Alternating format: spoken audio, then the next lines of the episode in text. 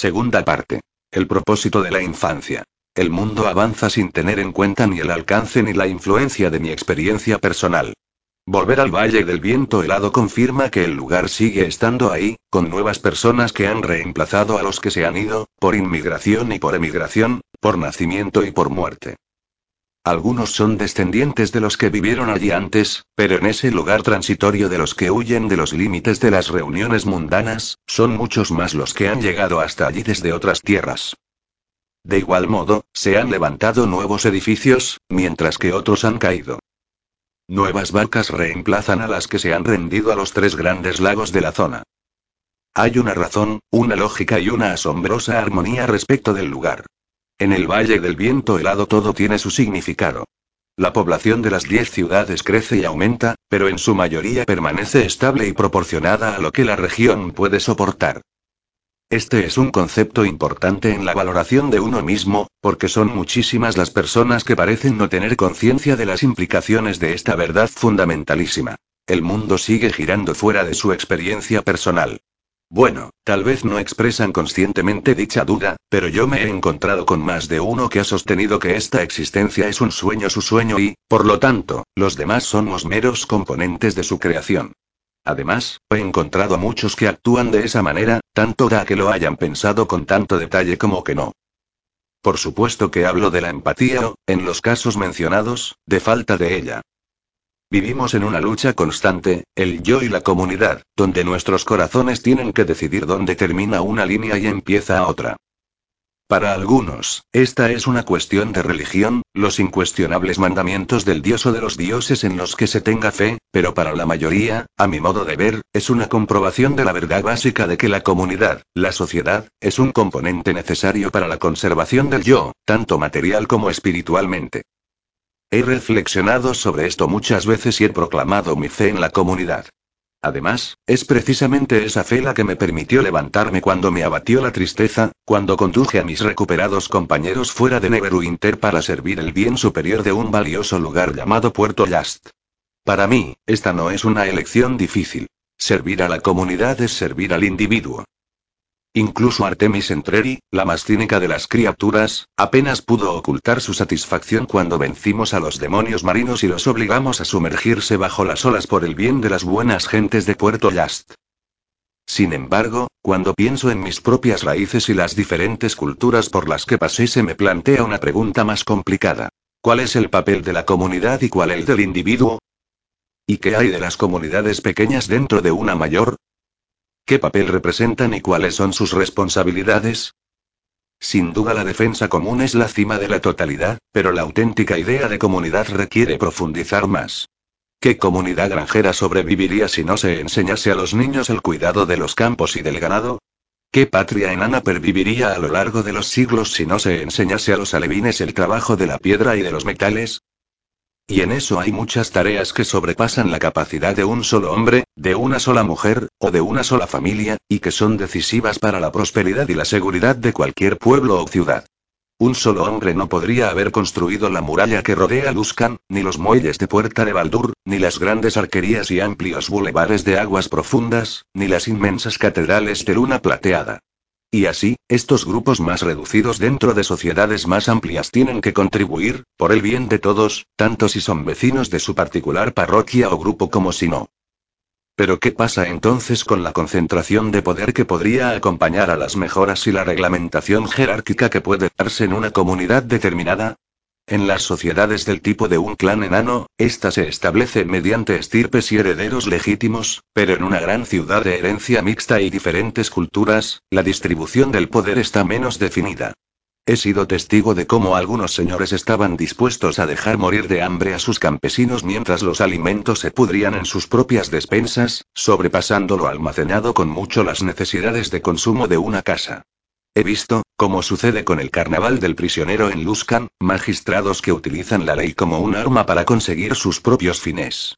E incluso en aguas profundas, cuyos señores están considerados los más caritativos del mundo, desde los lujosos palacios se ven las pocilgas y las chozas, y los niños huérfanos tiritan de frío en las calles. Una vez más, y para mi sorpresa, pongo a las 10 ciudades como ejemplo, porque en este lugar, donde la demografía permanece bastante invariable, aunque los individuos cambian constantemente, hay una continuidad lógica y razonada. Aquí las 10 comunidades están separadas y eligen entre ellas a sus respectivos líderes a través de varios medios, y esos líderes tienen voz en el Consejo Público. La ironía del Valle del Viento Helado es que estas comunidades, llenas de gente solitaria, a menudo se cuentan entre sus ciudadanos muchos que han escapado de la ley o de alguna banda, y usan las diez ciudades como último refugio, llenas de los que, supuestamente, no podían vivir en las sociedades civilizadas, están realmente entre los lugares más cooperativos que he conocido jamás. Las vacas de pesca individuales del Maerdualdón rivalizan encarnizadamente por los mejores calaleros, pero cuando llega el invierno, nadie pasa hambre en diez ciudades mientras otros se regocijan en la abundancia. Nadie en diez ciudades se muere de frío en las calles vacías cuando hay sitio al lado de una chimenea, y siempre lo hay. Puede que sea la naturaleza adversa de estas tierras, donde todos comprenden que solo si están unidos pueden estar a salvo de los yetis, de los goblins y de los gigantes. Y ahí está el sentido de la comunidad. En las necesidades comunes y el bien común, en la fuerza de la unión, en la ternura de una mano solidaria, en la capacidad para trabajar como un solo hombre para alcanzar grandes logros para todos, en la amplitud de los horizontes más allá de la propia perspectiva y de la propia familia, en el enriquecimiento de la vida misma. Pero hay muchos que no estarían de acuerdo conmigo, que considerarían que las responsabilidades para con la comunidad, tanto el diezmo de comida, de dinero o de tiempo, resultan demasiado engorrosas o infringen sus libertades personales y que muy a menudo son deseos personales y ambiciones camufladas con palabras encantadoras. Con respecto a ello solo puedo insistir en que la pérdida final supera con mucho la ganancia percibida. ¿Qué valor tiene vuestro oro si vuestros amigos no os ayudarán a levantaros cuando caigáis? ¿Durante cuánto tiempo os recordaremos cuando hayáis muerto? Porque al final, esa es la única medida. Al final, cuando se apagan los últimos destellos de la vida, todo lo que queda es el recuerdo.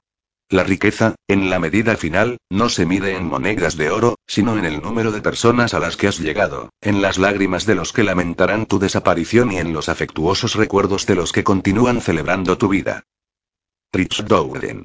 7. El hijo de RR. Año del tercer círculo, 1472 CV. Ciudadela Felbar. Murgatroyd Costillas de Cordero Stoneamer suspiró y tiró de su espesa barba negra con fuerza suficiente para tensar los músculos de su poderoso brazo. Apretó los dientes y volvió a tirar de la barba pero en la dirección opuesta. No era un gesto raro en el antiguo luchador, que además era muy viejo, el enano más anciano de Ciudadela Felbar hasta donde llegaba la memoria de sus habitantes. Costillas de Cordero había vivido una vida de aventuras, había luchado al lado del rey Emerus contra Oboult y los orcos, y había estado en Mitril Hall cuando el rey Bruenor había decidido su legendaria vuelta al campo de batalla para hacer frente a la carga de los miles de combatientes de Obould en el lugar conocido como Valle del Guardián, más allá de la puerta occidental del conjunto residencial.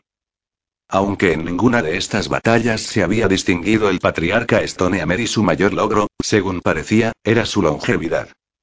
De todos modos, los moradores de Ciudadela Felbar lo respetaban como a ningún otro, pero este nuevo encargo que le habían hecho y ahora, Costillas de Cordero ejercía como instructor, habitualmente considerado un puesto de alto rango y de prestigio, salvo que entre los jóvenes que entrenaba había enanos de corta edad, los mayores de este grupo tenían 12 años. Estos invariablemente acababan siendo los peores luchadores entre los de su edad. El hijo de RR no muestra grandes actitudes, destacó Rocky Warcrown, primo tercero del rey. Al viejo Stoneamer le habría gustado refutar esa opinión, pero solo pudo suspirar y volver a mesarse la barba, porque al otro extremo de la sala, el pequeño RR, que acababa de cumplir nueve años, estaba luchando con un chico del clan Argut, un fuerte y prometedor mozo de diez años. Brion Argut adelantó el escudo e hizo un barrido hacia la izquierda, obligando al joven RR a dar un paso atrás.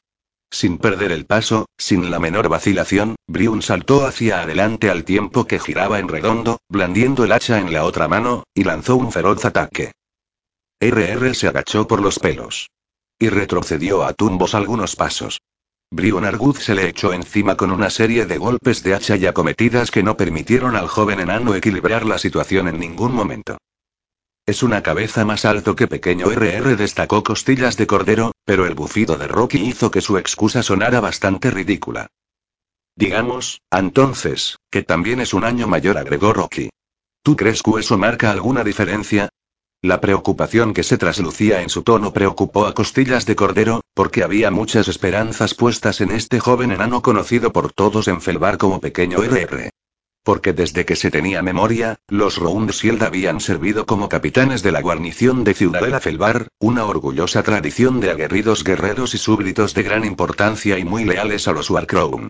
Reginald Roundsiel, el padre de pequeño RR, había sido el enano más popular y respetado de todo Felbar hasta su muerte a manos de los malditos orcos cuando su hijo era aún un bebé. En Felbar, todos deseaban que pequeño RR lo sucediera, para continuar la tradición de su padre y de sus antepasados. Estaba en juego la seguridad del clan, al fin y al cabo, la sólida dependencia de la continuidad generacional, el hijo de un hijo de un hijo de un capitán. Pero pequeño RR no se revelaba como ese tipo de promesa, e incluso el rey Emerus lo había notado en su última visita a los campos de entrenamiento de costillas de cordero. Rocky Warcrown contuvo el aliento cuando en el último segundo pequeño RR levantó el escudo justo a tiempo para desviar un hachazo que seguramente habría derribado al niño. También Costillas de Cordero hizo un gesto de dolor, pero se le esfumó enseguida, porque su veterana mirada notó algo que no había visto antes, y tuvo un presentimiento que le contaba una historia diferente de la que le transmitían los ojos. El joven Reginald luchó contra el deseo imperioso de clavar la punta de su propia hacha de madera en la descubierta axila de Brion Argut. ¿Cómo debería responder un niño enano de nueve años? Se preguntó Bruenor, tratando de recordarse a sí mismo que tenía esa edad. La torpeza de los ataques y no precisamente de los de Briun, que era formidable comparado con la mayoría de los de su clase, siempre pillaba desprevenido al viejo rey enano metido en un cuerpo infantil. Pero, después de todo, entrenaban solo una vez a la semana y se trataba de un adiestramiento rudimentario. El trabajo de costillas de cordero Stonehammer se limitaba a proporcionar a los niños enanos la sensación de asestar y recibir golpes, y a darles las primeras oportunidades de atacar, parar y cortar, embestir con el escudo o cualquier otro de los sencillos y básicos elementos de la lucha enana. Claro que para Bruenor, tal como se lo tenía que recordar muchas veces, toda la experiencia resultaba dolorosamente simple. Estaba familiarizado con este nuevo cuerpo que le habían dado y lo había estado durante años. Brion Argut arremetió con un potente hachazo descendente, que estaba destinado a quedarse corto, reconoció Bruenor, y del mismo modo se dio cuenta de que el movimiento estaba destinado a distraerlo de la siguiente embestida con el escudo. Él se movió al mismo tiempo que Briun, disfrazando astutamente su artimaña como un resbalón y un traspié. Cuando Briun se lanzó al ataque, pequeño RR cayó hacia adelante y hacia un lado, metiendo la cabeza bajo el escudo levantado y rodando por detrás del contrincante que se le echaba encima. Se resistió a la tentación de patear el pie retrasado de Briun y hacer que éste cayera torpemente al suelo. Después de todo, le caía bien Briun. Pensaba que era un joven luchador enano con futuro y no quería ponerlo en una situación incómoda. Va, por pura suerte tropezó con sus propios pies, ¿eh? Destacó Rocky Warcrown. Pero sin duda Argut la habría aplastado. Rocky rió, imaginándose el acontecimiento, y por aplastar quería decir dejar a un combatiente pegado al suelo cuán largo era, aplanado bajo la arremetida del escudo, realmente una de las situaciones más cómicas que podían verse en los campos de entrenamiento. Sí respondió Costillas de Cordero, pero sin demasiada convicción, y asentía con la cabeza mientras hablaba, aunque no precisamente para manifestar su acuerdo con la valoración de su compañero. Ah, pero a Wayne se le va a partir el corazón cuando sepa que su único hijo, el heredero del legado de los Roundsiel, es un torpe pies planos, dijo Rocky. El pobre viejo RR se debe estar revolviendo en su tumba, que no te quepa duda. Pero el viejo y astuto veterano Costillas de Cordero tenía dudas. ¿Está aburrido? murmuró. ¿Eh? preguntó Rocky Warcrown, y siguió la mirada de costillas de cordero por el campo de entrenamiento hasta llegar a Brion Argut a punto de lanzar un ataque de fin de juego, que costillas de cordero había enseñado a los enanos alevines a considerarlo el furor asesino. El hacha de madera de Briun se abatió con desenfreno, primero a la izquierda, luego a la derecha, por arriba y acometida al frente, una y otra vez. No dejaba de presionar ni de arremeter, una estrategia puramente ofensiva, manteniendo a RR a la defensiva todo el tiempo y casi a punto de ser alcanzado casi. Con cada golpe demoledor. Casi pero nunca lo suficiente. Rocky contuvo el aliento en repetidas ocasiones, esperando obviamente que a pequeño RR lo alcanzase uno de esos golpes, que lo derribase en cualquier momento. Costillas de Cordero contuvo una sonrisa cómplice y asintió, y no se sorprendió cuando un Argut acabó rindiéndose sin que RR, todavía a la defensiva, hubiera sido alcanzado en ningún momento. El maestro golpeó con los dedos las campanillas que colgaban a su lado, marcando el final de los combates, y poco después despidió a sus 20 aprendices. Maniobró bien para conservar su lampiña cabeza sobre los hombros, admitió Rocky. Pero nunca estuvo cerca de golpear al chico Argut. Sí, Brion Argut es un joven prometedor. No va a tardar en formar parte del grupo de barba incipiente con vino costillas de cordero, y por grupo de barba incipiente se estaba refiriendo a los enanos adolescentes, cuyo vello facial empezaba a brotar. El viejo veterano miró a su alrededor, luego volvió los ojos hacia Rocky Warcrown. Hazme un favor, le pidió. Procura que se vayan todos a sus casas. Tengo algo urgente que hacer. El grupo de adolescentes será el próximo en practicar, ¿no es así? Preguntó Rocky. Espero ver a las hermanas Fellamer. Se dice que las dos podrían unirse a una brigada batalladora. Sí, por supuesto que podrían, respondió Costillas de Cordero. Yo las llamo puño y furia. Y de ninguno de los alumnos que haya puesto a luchar contra ellas puede decirse que sea el más afortunado de los enanos. Hazme ese favor, entonces, y pon en marcha a los pequeños. Y podrías empezar con el próximo grupo para que hagan sus ejercicios de fortalecimiento. No tardaré. Rocky aceptó el encargo y Costillas de Cordero salió a toda prisa. El desconfiado y vetusto enano se dio cuenta de que ahora tenía que actuar con rapidez. Bruenor avanzaba por los tranquilos túneles de la ciudadela Felbar. Llevaba el hacha de prácticas balanceándose en el extremo de su brazo derecho y el escudo sujeto aún en el izquierdo. Un día más. Otro día desperdiciado. Así era como lo veía él, al menos, porque hacía mucho que se había aclimatado a este nuevo cuerpo. Ahora era enteramente suyo, tan suyo como lo había sido aquel otro, musculoso y marcado de cicatrices, aquel del que su espíritu había escapado en las profundidades de Gauntlegrim. Incluso se parecía a sí mismo, a su antiguo yo. Era como Bruenor Batleamer a los nueve años. Esa idea lo había sorprendido cuando había notado el parecido por primera vez. Por supuesto que se había preocupado por eso, le rondaba la duda de cómo el don de Mieliki podría afectar a esas cosas. ¿Podría haber sido un enano de barba azul? ¿O incluso una hembra? Después de todo, Katy Brie no lo había explicitado, solo había dicho que todos ellos podrían renacer en algún lugar de Faerun de padres de su propia raza. No había mencionado en absoluto lo del género ni la apariencia que podrían tener. Menuda sorpresa se llevaría Dritz si se reencontrara con Katy Brie solo para comprobar que ella no era ella, sino un fornido muchacho.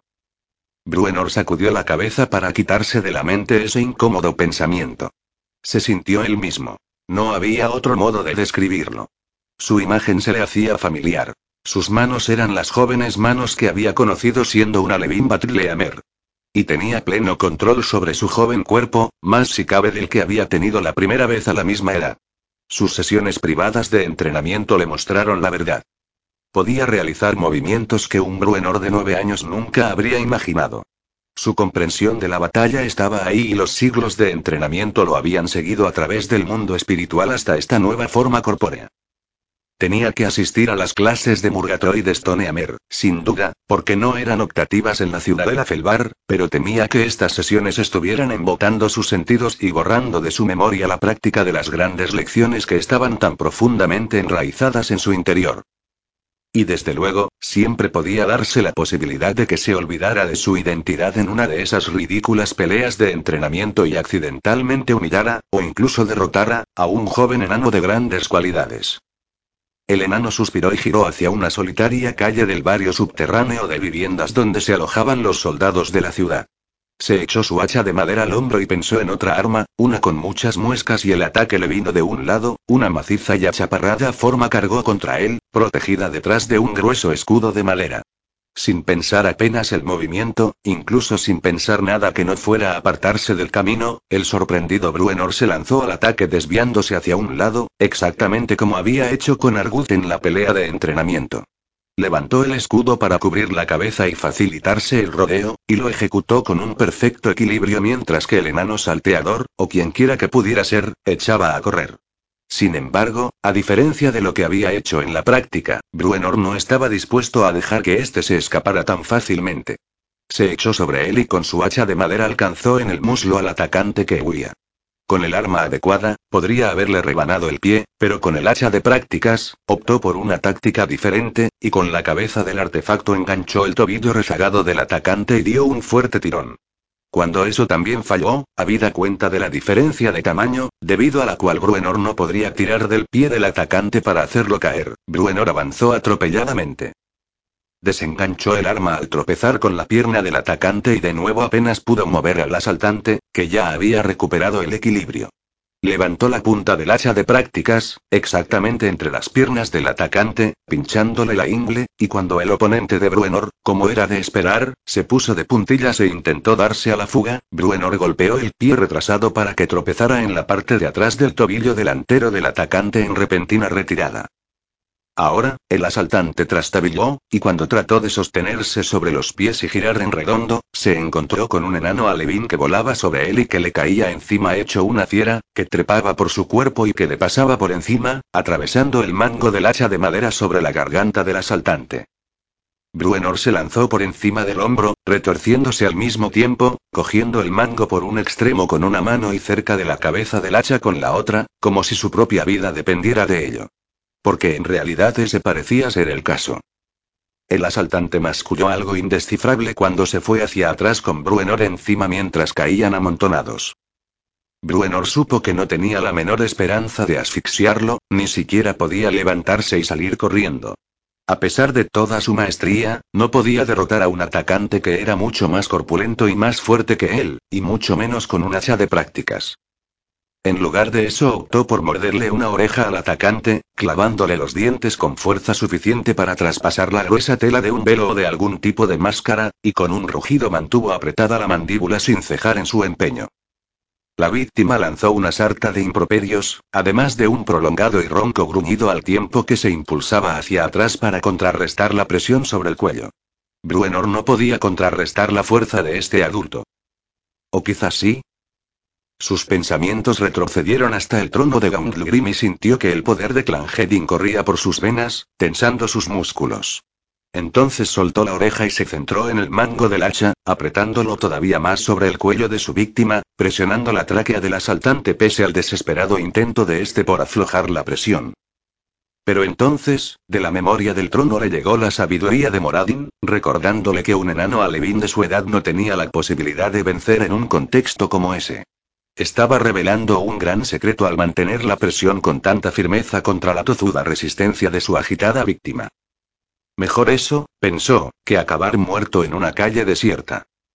El atacante volvió a emitir un quejido, o eso pensó Bruenor, pero luego se dio cuenta de que ese gruñido era realmente RR.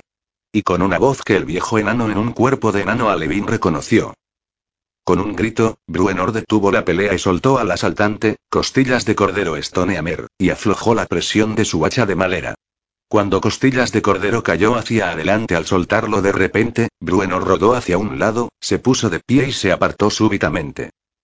Por todos los dioses Q eres una rata. Gritó Costillas de Cordero, respirando con dificultad y con palabras entrecortadas. Se sentó en el suelo y miró fijamente al joven enano, que también estaba de pie, en posición defensiva y listo para lanzarse a una nueva pelea o para salir corriendo en un abrir y cerrar de ojos. Casi que me rompes el pescuezo, le reprochó el viejo enano, frotándose la garganta, mientras con la otra mano se tocaba la oreja, que seguía sangrando. ¿Por qué? preguntó Bruenor. ¿Por qué, maestro? ¿Acaso lo estaba enfadando? Costillas de Cordero empezó a reírse, pero la risa se convirtió en una tos imparable. Bruenor no sabía cómo reaccionar. Me di cuenta de que estabas haciendo trampa en las peleas. Reveló Costillas de Cordero en tono triunfante. Y que te estabas engañando a ti mismo, tonto helaba. Bruenor se encogió de hombros porque seguía sin entender nada. Costillas de Cordero se puso de pie y Bruenor se hizo a un lado, listo para salir corriendo, pero el viejo enano bajó el hacha de prácticas y entonces pareció relajarse. Tu pa no estaría orgulloso de cómo te comportas en clases de lucha, le explicó Costillas de Cordero. Tu pa, ¿sabes? RR, capitán de la guardia. Un luchador tan aguerrido como jamás se conoció otro en Felbar. Otra vez Bruenor se limitó a encogerse de hombros y a levantar las manos con impotencia, desconcertado. Inés que pierdas las peleas a pesar de que pones todo tu empeño, ni hablarlo acusó Costillas de Cordero. Pierdes porque no tratas de ganar. Yo lo vi y me di cuenta. Se frotó otra vez la oreja ensangrentada y escupió en el suelo. En su saliva también se veía algo de sangre que salía de la magullada garganta. Y me la acabas de demostrar. Yun es duro de pelar tartamudeó Bruenor, tratando de encontrar una salida. Tonterías. Pudiste haberlo tumbado. Acabas de vencerme a mí. Bruenor titubeó ante aquel dilema. Luchaba por mí, bueno y por mi vida trató de explicar. Me aterrorizaste y perdí el juicio. Siempre estamos luchando por nuestra vida, tontorrón. Lo amonestó Costillas de Cordero, adelantándose y apuntando a Bruenor con un dedo sarmentoso. Siempre. Vences un centenar de veces y te vencen una, y ya estás muerto, como tu pa. Bruenor estaba a punto de responder, pero se lo pensó mejor. Si te vencen en las clases prácticas es porque no te preocupas por vencer. Y entonces, ¿qué va a decir Yuen? ¿Cómo le va a decir a RR que repose tranquilo bajo las piedras de su túmulo cuando su único hijo es un cobarde? Bruenor entornó los ojos al escuchar esa observación, y tuvo que invocar una vez más la sabiduría y la moderación de Moradin para no lanzarse de nuevo sobre el irrespetuoso anciano guerrero. No sabía qué hacer. No podía negar las observaciones de costillas de cordero, pero con toda seguridad sus observaciones sobre las circunstancias que causaban su desmotivación no podían ser más erradas. Si no oponía resistencia no era por aburrimiento, y tampoco por cobardía, sino porque ocultaba algo, algo que no podía revelar todavía. Ahora te vi, pequeño RR dijo Costillas de Cordero. Vi lo que puedes hacer y no voy a permitirte que desaproveches tus prácticas y que finjas tus caídas y tus traspiés. Harás que tu padre se sienta orgulloso de ti, te lo digo yo, o sentirás en tu trasero los golpes de tu hacha. ¿Más oído, pues? Bruenor lo miró sin saber qué responder. Entonces, ¿más entendió? repitió machaconamente Costillas de Cordero. ¿Las comprendió, pequeño RR? Reginald lo corrigió Bruenor, convencido de que ya era hora de tomar una postura. ¿Eh? Mi nombre es Reginald. Reginald Roundsield. Pequeño RR y Reginald insistió Bruenor. Tu pa era RR y empezó a decir costillas de cordero, pero Bruenor lo interrumpió. Mi pa está muerto y frío bajo las piedras del túmulo. Costillas de Cordero se quedó sin habla al oírlo. El viejo enano se quedó congelado mirando fijamente al descarado Alevín. Pero yo estoy aquí, y no vuelvas a sugerir que no va a estar orgulloso de mí. Mi nombre es Reginald. Reginald Roundsiel, de los Roundsiel de Felbar. Tú quieres que haga honor a ello, por eso me asaltaste en la oscuridad, y haré honor, pero con mis condiciones y con mi propio nombre. Pero qué rata eres, respondió Costillas de Cordero, pero se lo veía más sorprendido y complacido que enfadado. Así pues, el próximo día pónmelos a todos, insistió Bruenor. Empezando por Brion Argut y después de los demás, uno tras otro, o dos a la vez si eso es lo que deseas, o tres, o todos a la vez. Y cuando los derrote a todos, uno por uno, te darás cuenta de que en tus clases no hay nada que pueda aprender el hijo de RR. Entonces me pasas al siguiente nivel. Costillas de Cordero se tomó un largo respiro sin dejar de mirarlo, tratando de tomarle la medida. Jóvenes guerreros enanos, la clase siguiente, y no alevines lo avisó. Bruenor ni pestañeó, sostuvo la mirada de Costillas de Cordero con igual intensidad y aún más. Estaba sorprendido por su propio enfado, intenso y profundo, y su incomodidad y su rabia tenían que ver con algo más que el aburrimiento que le producía el entrenamiento marcial básico o la indignidad de ser atacado en la oscuridad por este vejestorio. De algún modo, Bruenor se sintió estúpido por el camino que acababa de elegir, pero por otra parte no tenía ni la menor intención de volver atrás. Ni en lo más mínimo. Tú no tienes nada que enseñarme con los alevines, dijo. Costillas de Cordero adoptó una postura menos agresiva. Entonces estás seguro de que puedes vencerlos a todos, ¿no es así? A todos juntos, si es lo que tú eliges, respondió Bruenor. Podría ser. Bruenor no se achicó. Solo se encogió de hombros, cada vez más aburrido de esta conversación. Lo mejor es que tengas a un sacerdote en la sala, dijo con total sinceridad. Que sepas que los otros van a necesitar los conjuros de Dumatoin para curarse. Costillas de Cordero inició una respuesta, pero en lugar de eso estiró el brazo y volvió a tocarse la oreja herida, y luego con un gruñido que era mitad ronquido y mitad bufido, se dio la vuelta y se marchó calle adelante. Bruenor Batleamer se quedó allí solo en la semipenumbra durante un rato largo, dándole vueltas al encuentro y a todo lo que iba a venir después. Pero, sobre todo, examinó la rabia que rugía en su interior. Estaba claramente desasosegado y había sido así desde que tenía memoria. Toda esta experiencia de su segunda oportunidad en la vida no había sido como él esperaba. Los años pasaban con más lentitud de lo que podría haber imaginado cuando abandonó Iruladón. Aquel remoto día, había salido andando del bosque para acudir en ayuda de su viejo amigo, Rich, un amigo al que había dejado, según sus cálculos, hacía solo un par de días, aunque habían sido años en el tiempo de los vivos. Pero ahora, Bruenor llevaba alejado de Dritz casi una década, también según sus cálculos, y la energía y el entusiasmo que se habían impuesto en él y que le habían permitido elegir la vuelta en lugar de un merecido descanso en la patria enana hacía tiempo que se habían esfumado. Estaba fuera de su tiempo y de su lugar, y terriblemente solo y agitado, y con más de una década por delante. Recogió su hacha de prácticas y se la volvió a apoyar en el hombro, luego echó a andar hacia su casa. Costillas de Cordero iba a tratar de castigarlo, lo sabía muy bien, y probablemente haría que toda la clase cargara contra él la semana siguiente con un furor salvaje. Se preguntó si debía echarse atrás.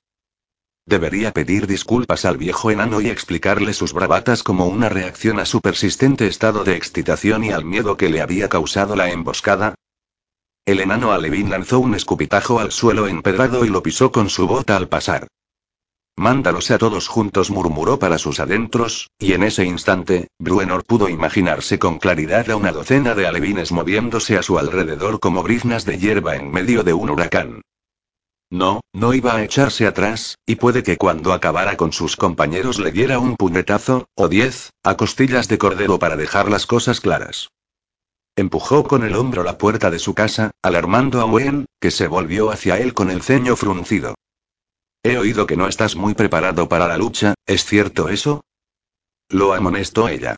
¿Es que quieres que tu pa agache su barbada cabeza lleno de vergüenza al lado de Moradin? ¿Es eso? Estoy pensando que quizás sea mejor que me ponga a matar orcos en lugar de jugar a las batallitas con un puñado de bebés llóricas. Gruñó Bruenor por toda respuesta, y se marchó hecho una furia dejando a la mujer tan aturullada que ni siquiera pudo reaccionar y darle un par de azotes por el tono y la insolencia. 8. Araña. Año del tercer círculo, 1472 CV. Del túnel. ¿A dónde habrá ido? Gritó el adolescente, haciendo un derrape para detenerse.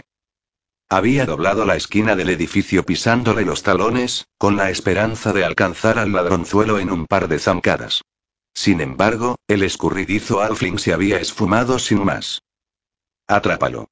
Gritó apurándolo el amigo del adolescente. Del otro lado de la calle, un grupo sentado a una mesa frente a la pescadería se reía de los dos y de los que venían jadeando tras ellos y se rieron a carcajada limpia de los demás grupos de chavales que aparecieron por el lado contrario del edificio, aparentemente para cortarle el paso al alfín que escapaba. El primer chico, el líder del grupo, miró con mala cara al grupo de comensales, lo cual, por supuesto, no hizo más que aumentar el volumen de sus carcajadas. Uno de ellos señaló hacia arriba. El jefe de los adolescentes se alejó del edificio y miró hacia arriba también, y allí estaba su presa, moviéndose con facilidad y rapidez de una a otra cornisa, cerca ya del tejado. Espera ahí, rata. Gritó el adolescente, y saltó para agarrarse al tejadillo de una ventana, luego empezó a subir. Aunque la subida no era fácil, tardó apenas unos minutos en alcanzar lo que parecía un callejón sin salida, igual que su compañero que había hecho un esfuerzo semejante para escalar la pared. ¿Qué pasa? Preguntó un tercer componente del grupo, a la vista de que la levina la fuga avanzaba con facilidad por la cornisa del tejado, mientras los dos chicos humanos, mayores, más altos y más fuertes, e incluso una elfa situada al otro extremo, no podían ni empezar a escalar el elevado edificio. Eres una rata. Gritó el jefe de la pandilla a la figura que se esfumaba mientras bajaba hasta el suelo. Es más bien una araña, opinó uno de los hombres del otro lado de la calle, y todo el grupo se rió con fuertes carcajadas a costa de los frustrados adolescentes. Una araña repitió convencida la ágil y encantadora jovencita elfa, que se había rendido ante la perspectiva de escalar aquella imposible pared y se reunió con sus amigos. Ese pequeñajo puede escalar lo que sea. Reptará por el barro tratando de zafarse de debajo de mi bota cuando lo pesque, prometió el líder del grupo. Va, olvídate de él, dijo la elfa al tiempo que levantaba la vista hacia la cornisa con una expresión admirativa en su cara. No es más que un niño. No creo que tenga más de ocho o nueve años, y es muy inteligente, concluyó con una risita. El chico la miró al tiempo que movía los labios, pero de su boca no salían palabras. Me gusta, dijo la elfa lisa y llanamente. Hace que parezca divertido. Y solo se llevó tu silbato. El silbato que me dio mi pa. Protestó el líder. Justo en ese instante, el silbato sonó en las alturas, y todas las miradas se dirigieron hacia allí en el instante mismo en que el juguete robado volaba por encima de la cornisa del tejado y caía sobre las manos que el adolescente había tendido para recibirlo. Solo lo hizo para probar que podía hacerlo y solo porque tú lo tratas fatal, dijo la elfa, y volvió a reírse mientras se alejaba con sus amigos, aunque hizo un alto para repetir lo que había dicho antes. Olvídate de él. No se aliviará tu bochorno solo por darle una paliza a un alfling. Araña dijo uno de los hombres sentados a la mesa al otro lado de la calle. Un nombre apropiado para ese, creo yo. Sí, no creo haber visto a nadie escalar la fachada de un edificio con tanta soltura, respondió otro. Ni tan rápido, opinó un tercero. Claro que corría para salvar su pequeña vida. Eso arrancó algunas carcajadas y la conversación siguió en torno a ese misterioso y pequeño personaje, Araña. De todos modos, Del Tundle era una ciudad bastante grande y nadie conocía la identidad del Alfling ni de dónde había venido ni a dónde podría ir. A lo largo de toda la conversación, los cuatro que estaban tratando el asunto no dejaban de mirar al quinto componente del grupo, que no había abierto la boca desde el momento en que se habían oído los gritos procedentes de una calle alejada y había aparecido, de pronto, el Alfling, araña. Este quinto en discordia, a diferencia de los otros cuatro, era también un Alfling. Vestido con sedas finas, con una faja a la moda y una extravagante gorra azul, en cuyo frontal lucía una gran insignia de oro, Pericolo Topolino se recostó en su asiento con la relajada confianza que dan la competencia, la experiencia y la sabiduría de la edad. Esa confianza, a decir verdad, se fundamentaba en buena medida en una bien ganada reputación, porque pocos en Del Tundle se atreverían a enfadar a Pericolo Topolino. Él mostraba indiferencia, pero no se perdía ni una palabra de las que decían sus compañeros. Sin embargo, nunca les retribuía las miradas, sino que estaba centrado en los rufianes adolescentes de la otra parte de la calle. ¿Quién es ese?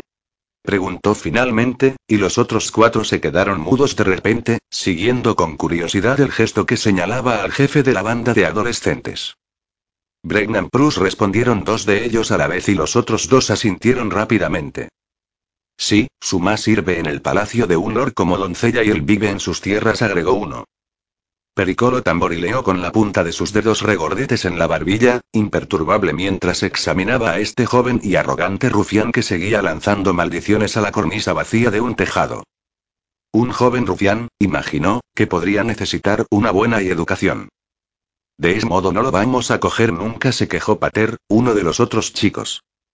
Bregnan Prus lo miró con odio, haciéndolo retroceder. Vamos a estar aquí todo el día y además gritándole a una pared. Preguntó otro, saliendo en defensa de Pater, porque sin esa muestra de solidaridad, el furioso Bregnan podría haber empezado a darle de puñetazos, como solía pasar. Quiero a esa rata, dijo Bregnan Prus en tono bajo y amenazador. Es solo un niño. Protestó la chica elfa, que se había detenido con sus amigos a cierta distancia. Salgamos de aquí, sugirió otro de los chicos.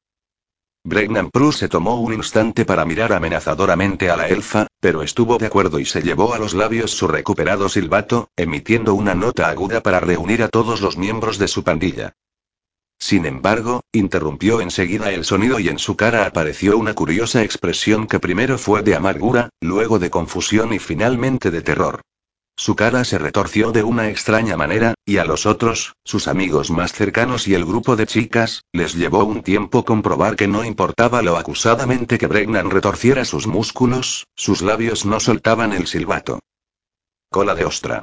Gritó Pater asombrado, y todos los demás carraspearon una y otra vez, luego empezaron a soltar unas risitas, y después empezaron a reírse a carcajadas. Porque no cabía la menor duda. Araña, o como quiera que se llamara el pequeño ladrón, había revestido furtivamente el silbato con una sustancia que se extrae de un molusco que se encuentra en un lugar concreto del mar de las estrellas fugaces, un sellador pegajoso y tenaz conocido como cola de ostra, que es bastante inocua hasta que entra en contacto con el agua, o, en este caso, con la humedad de los labios de Bregnan. Bregnan Prus gruñó repetidamente, arrancando ligeros pitidos involuntarios del silbato, y todo ello sirvió de gran diversión a quienes lo observaban.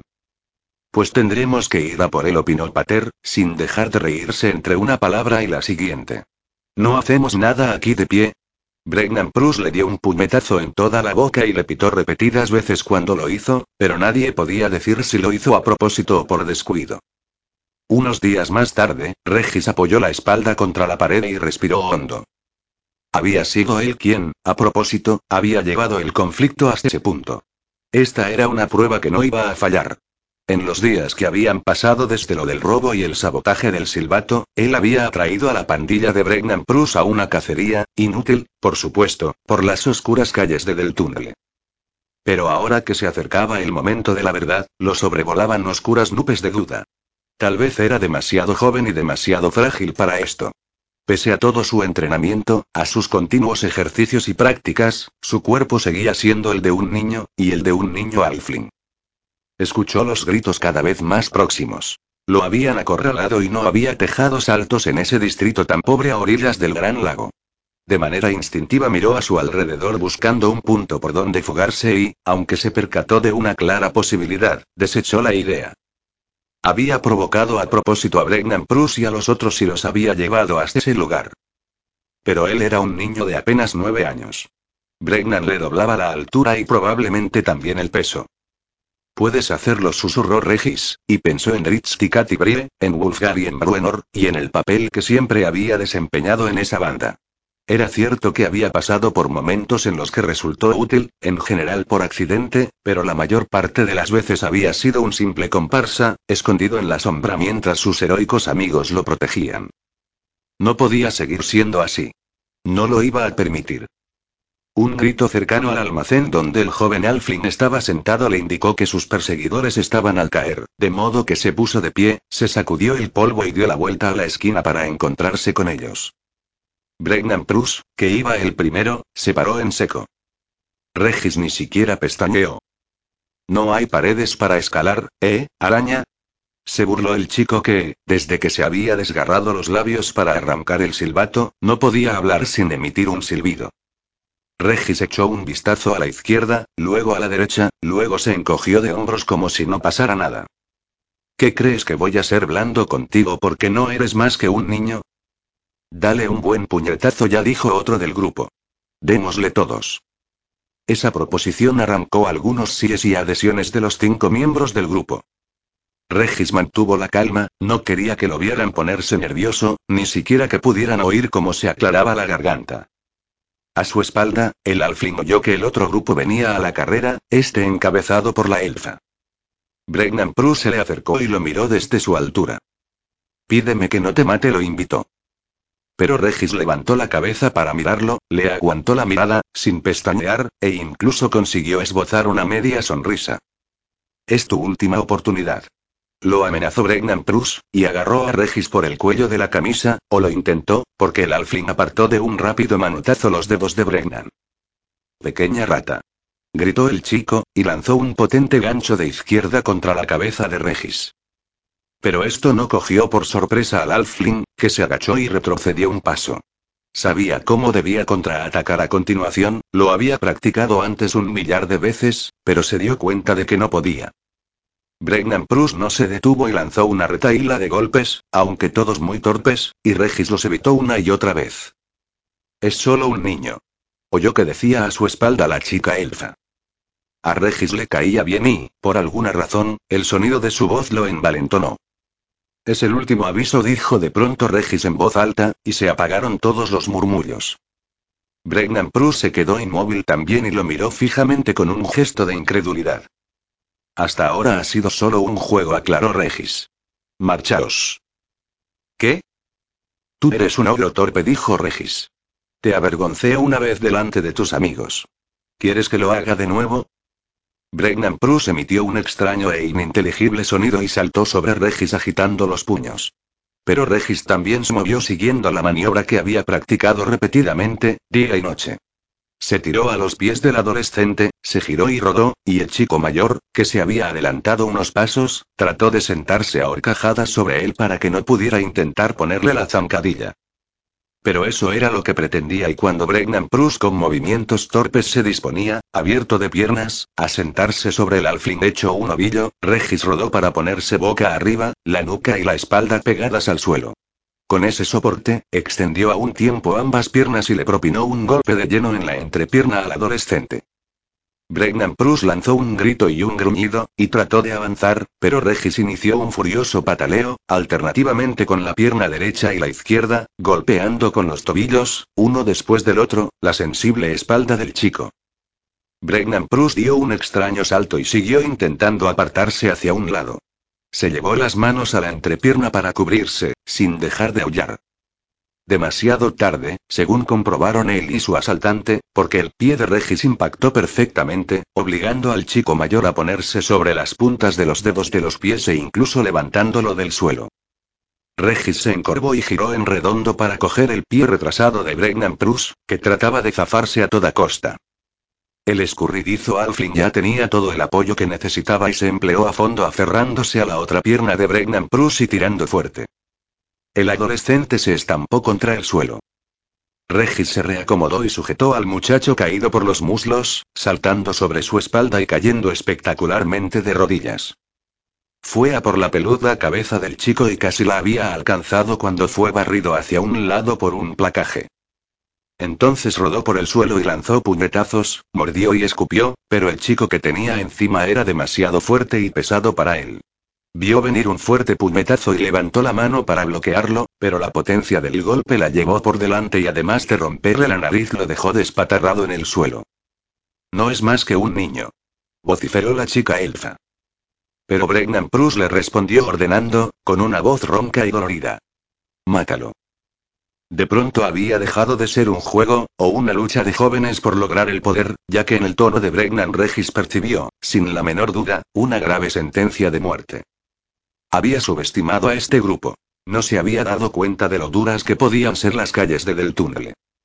Trató de liberarse y echar a correr, pero lo apresaron de nuevo, y el siguiente puñetazo lo hizo dar vueltas o, para ser exactos, hizo que el mundo diera vueltas a su alrededor. Sintió que lo ponían de pie, luego lo suspendían en el aire, y un fuerte puñetazo, un mazazo que le propinó Bregnan Prus, lo dejó inconsciente. Pericolo Topolino golpeó la mesa con su bastón rematado en marfil para llamar la atención de la pescadera, que, desde luego, se puso enseguida de pie al reconocer al Alfling. Abuelo dijo, inclinándose en una profunda reverencia. Tienes un gran surtido de ostras de aguas profundas, destacó el refinado Alfling. Ese sí, abuelo tartamudeó. Y bien frescas. Me las acaban de traer hoy. Las barcas están en los bancos arenosos, pescando lubinas, dijo Pericolo. Desde luego, no estaba sorprendido por lo de las ostras, ni tenía la menor duda de que fueran frescas. Después de todo, sus informantes lo habían dirigido a ese lugar y por esa razón, precisamente. La pescadera tartamudeó como si la hubiera puesto entre la espada y la pared. Entonces, se trata de un buceador independiente, razonó Pericolo. Uno muy bueno, al parecer. Sí, abuelo. ¿Estabas aquí el otro día, cuando se produjo un gran revuelo al otro lado de la calle? Preguntó Pericolo amablemente. ¿El alboroto a causa del silbato? Sí, sí respondió ella, y asintió con la cabeza al tiempo que esbozaba una sonrisa. Yo fui la que le arrancó el instrumento pegado a los labios a Prus. Pobre chico. ¿Y el mocoso al que perseguía? Volvió a preguntar Pericolo. ¿Ese al que llamaron araña? La pescadera lo miró con curiosidad. Ah, sí, claro, rectificó el Alfling. El nombre se lo puse yo, por eso no lo conocerías por él. ¿El Alfling? Sí, el Alfling. El que trepó hasta el tejado. Creo que lo conoces. De repente la mujer se mostró muy preocupada, y sin quererlo echó una mirada a las ostras, revelando su jugada. Desde luego, ese pequeño Alfling, esa criatura a la que había dado el nombre de araña, era para ella una mercancía valiosa, comprobó el astuto Pericolo. Dime cómo se llama. Usted lo llamó araña. Su nombre real presionó Pericolo, elevando el tono de su voz lo suficiente como para sugerir una amenaza. Yo no lo conozco, respondió ella tragando saliva. Ni siquiera sé si tiene un nombre, porque su padre no es una persona que se moleste con esas cosas. Pericolo entornó los ojos. Es el chico de Iberbreen. Soltó la mujer de golpe. ¿De Iberbreen? Iberbreen Parrafin. Hijo de él y de Jole, pero ella murió en el parto. ¿En el de araña? Sí. ¿Y es un buceador, este pequeñajo? Sí, y parece que su madre también lo era. Pericolo Topolino asintió con la cabeza y apartó la vista, mientras le daba vueltas a la información en su cabeza, y aunque no le prestaba atención a la pescadera, escuchó su profundo suspiro de alivio. Le gustaba provocar eso en la gente. Apenas levantaba un metro veinte del suelo y podía suscitar esa respuesta en casi todos los habitantes de Del Tumble, y también en muchos otros lugares del barrio más importante de Aglarond. Ponme unas cuantas ostras en el cestillo, dijo el alfling jovialmente, echando mano de su monedero. Le pagó generosamente los moluscos a la pescadera. Efectivamente, ese era el estilo de Pericolo Topolino, provocar una mezcla de miedo y gratitud, porque era una persona a la que había que temer y amar. Esa era su forma de ser. Las cosas no estaban saliendo como él había planeado. La maniobra con Brennan Prus había salido a la perfección y el adolescente todavía andaba torpemente y se doblaba de dolor a cada paso, apenas capaz de no tropezar con su magullada entrepierna. Pero el chico no había venido solo, por supuesto, y pese a las protestas de la chica elfa, Regis se encontró sensiblemente sobrepasado. Y lo peor era que por más que pudiera asumir la paliza, la situación ya se le había ido de las manos. No estaban tratando de humillarlo. Estaban intentando herirlo. No, tenían intención de matarlo. Dos chicos lo sostenían por las piernas y, a pesar de que se revolvía y trataba de soltarse, consiguieron abrírselas lo suficiente como para que Bregnan Prus apretara con una mano los genitales de Regis, que se quedó sin respiración. Huele, ¿verdad, arañita? Se burló el adolescente, y volvió a golpear al Alfling. Efectivamente, dolía, pero no tanto como había imaginado Regis. Después de todo él era solo un niño, y esa zona de especial vulnerabilidad no era tan sensible como llegaría a serlo en el futuro. Sin embargo, eso no le sirvió de mucho consuelo, dado que la paliza no había hecho más que empezar. Regis empezó a llorar. El cuerpo se le quedó como un guiñapo y los brazos le colgaban muertos a los lados. Sin embargo, no parecía que aquello fuera a suscitar piedad, y Bregnan Prus dio un paso atrás para coger impulso y estamparle un fuerte puñetazo en plena cara. Regis esperó y miró furtivamente, y cuando el adolescente empezó a moverse, él echó la cabeza hacia atrás, arqueando la espalda todo lo que pudo. Bregnan Prus falló el golpe, y Regis replicó con un quiebro de cintura, levantando la cabeza para mirar alternativamente las caras de los chicos que lo sujetaban por las piernas. Luego disparó las manos hacia ambos lados, golpeando con fuerza con el dedo corazón de cada mano bajo la nariz de sus captores. Uno de ellos gritó y lo soltó, llevándose la mano a la zona lastimada. Regis salió disparado hacia el lado contrario y giró violentamente, y el segundo adolescente, cogido por sorpresa, perdió el equilibrio y, teniendo la nariz herida como la tenía, no pudo sujetarlo. El alfling ejecutó una voltereta perfecta y aterrizó en el suelo iniciando una rápida carrera, como si en ella le fuera la vida, hacia la cercana costa. Bregnan Prus lanzó un aullido a su espalda y Regis no tardó en oír sus pasos a medida que el adolescente y sus amigos se iban acercando hasta pisarle los talones. Se lanzó al agua y buceó hacia el fondo, y casi se quedó fuera del alcance de los perseguidores, pero, oh, sorpresa, una mano poderosa lo agarró por el cuello de la camisa. Lo sacaron del agua y se encontró de frente con la mirada llena de odio del adolescente al que había humillado. Con una risita perversa, Bregnan Prus lo volvió a sumergir y lo mantuvo hundido. Regis luchó con todas sus fuerzas. En un momento, estuvo con la cabeza fuera del agua el tiempo suficiente para oír los gritos de la chica elfa y rezó para que ella acabara siendo su salvación. Con todo, incluso en esa situación, nunca consiguió tener fuera del agua ni la nariz ni la boca, para poder respirar. Bregnan Prus no se lo permitía. Regis siguió luchando mucho más tiempo. Y finalmente intentó un ataque a la desesperada. Entonces se quedó inerme y dejó que el adolescente y las olas lo movieran a voluntad. Sin embargo, Bregnan Prus seguía manteniéndolo sumergido. No había ni la menor duda de la voluntad homicida del chico. Regis dejó de luchar. Sabía que podía seguir así mucho tiempo. Podía sumergirse 15, 20 metros y permanecer en el fondo largos periodos mientras recogía ostras para su padre. Desde luego, era un buceador de grandes profundidades, si bien no sabía cómo ni por qué. Seguro que en su vida anterior nunca hubiera podido sumergirse a semejante profundidad y, por supuesto, en su vida anterior habría estado ya muerto, en lugar de estar aparentándolo. Por fin, el adolescente lo soltó, empujándolo mar adentro. Regis giró la cabeza mientras se alejaba, pero muy levemente, para poder escuchar los sollozos de la elfa, las protestas contra el supuesto asesinato y el desabrido desinterés de Bregnan Prus por todo aquel asunto. Oyó el chapoteo de los adolescentes al salir del agua hacia la orilla y sintió que iba a la deriva, ya que estaba bajando la marea. De modo que siguió flotando, boca abajo, relajándose en medio del suave flujo y reflujo del tentador líquido que lo rodeaba. Esbozó una amplia sonrisa, aunque nadie pudo verla, por supuesto.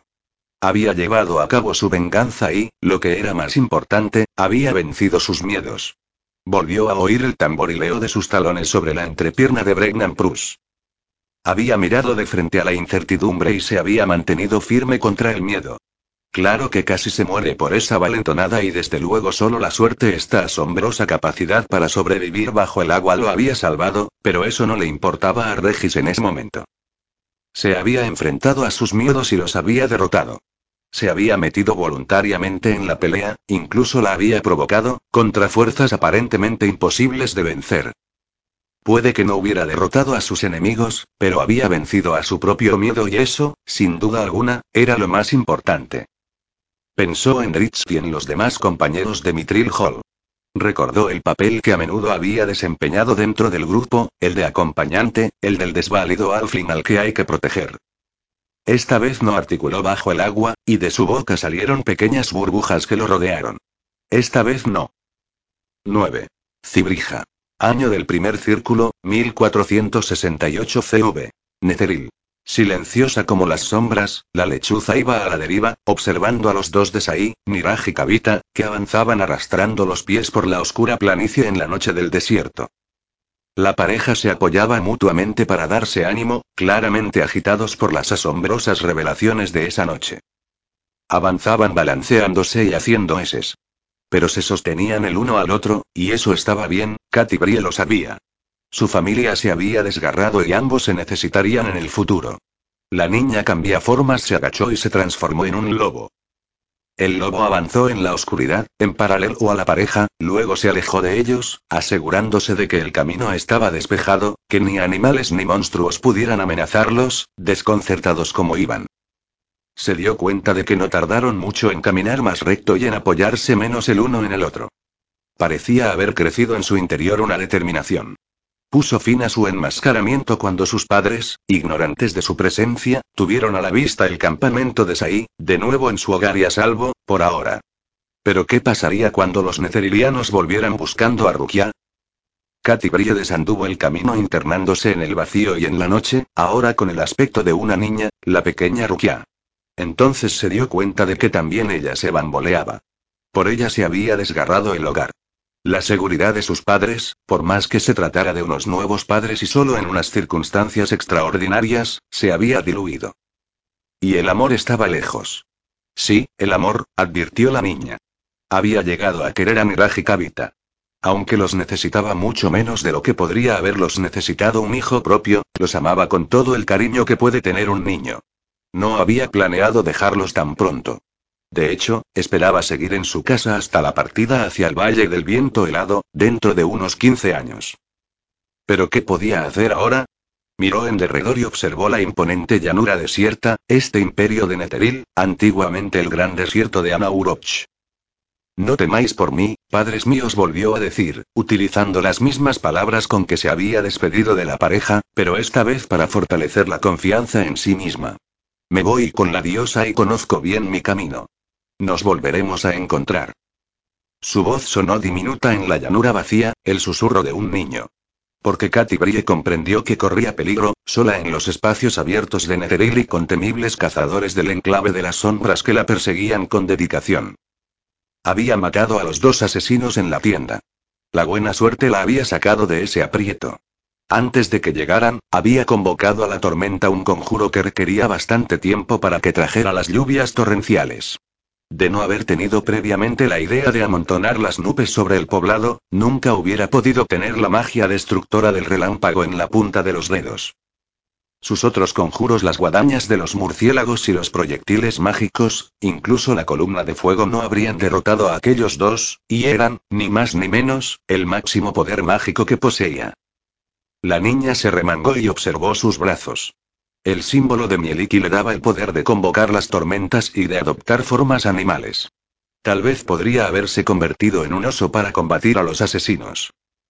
Sin embargo, no la satisfizo la idea, porque las formas animales tenían limitaciones, como había llegado a comprender Katy tanto de duración como de eficacia. No, sin la presencia de la tormenta sobre el campamento lo máximo que podría haber hecho habría sido distraer y herir a los asesinos con sus murciélagos, perforarlos con sus proyectiles y sus fogosas añagazas y entonces convertirse en lechuza para darse a la fuga, dejando morir a su madre, y a su padre a merced de los asesinos. La evocación de su madre moribunda le recordó sus otros poderes. El calor sanador de Mieliki. Desde luego, Katy Brie reconoció que tenía mucho poder, tanto como un acólito de muchos años, tal vez, o incluso comparable al de una sacerdotisa. Sus días de estrecha comunión con la diosa en Iduladón le habían dado ese plus. Se miró el otro brazo, fijándose en la cicatriz mágica que se parecía al símbolo de Mistra. En su vida pasada había sido sometida a un entrenamiento exhaustivo, hasta que la caída del tejido la había dañado, pero ella había sido bastante novata en el arte antes de ser aceptada y siguió siendo, como mucho, una ilusionista de poca monta. Podía punzar con proyectiles mágicos o lanzar un pegote de grasa sobre el suelo o a los pies de un enemigo a la carga, pero su repertorio siguió estando drásticamente limitado y, lo que era peor, no podía mejorar en lo tocante a la magia arcana sin un profesor, sin un mentor. Una vez más, miró en derredor a la vacía llanura y dejó escapar un hondo suspiro. En su vida pasada había sido una formidable guerrera, pero aun cuando pudiera recuperar aquellas destrezas y entrenar su cuerpo para que se moviera como lo hacía antes, ¿cuánta fuerza y destreza podía desarrollar una niña? Seguro que no la suficiente para cruzar la espada con un asesino adiestrado, ni siquiera con un guerrero inexperto. Katy Brie hizo una señal de asentimiento con la cabeza, comprendiendo el mensaje que Mieliki le enviaba a través de las líneas fusionadas de su propio razonamiento. Tenía que esconderse.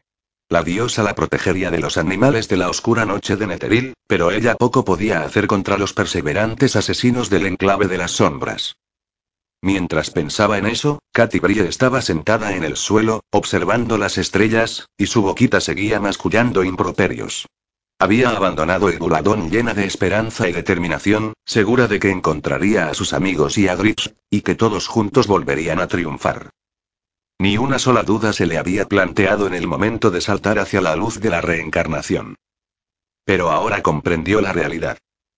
¿Acabaría volviendo siquiera al Valle del Viento helado? ¿Sobreviviría 15 años más? Y, en el caso de que así fuera, ¿encontraría su camino en este confuso y peligroso mundo? Lo encontrarían Bruenor y Regis. De pronto, el plan en el que los tres se habían embarcado le parecía un plan desesperado, una zambullida desde un alto acantilado en aguas de ínfima profundidad. Mieliki, guíame, musitó en medio de la vacía noche. A lo lejos, aulló un lobo. Pero no creyó que fuera por ella. El mundo estaba vacío, demasiado vacío, y ella no era más que una niña pequeñita en el medio de una vasta y peligrosa llanura. Una semana más tarde, Katy Brie voló una vez más en medio de la noche bajo la forma de una lechuza. Aprovechó las invisibles corrientes de aire para planear sobre el campamento de Sai. Había mucha gente circulando entre las tiendas. Se notaba tensión en el aire y por encima del estrépito de voces se oían ocasionales gritos de protesta.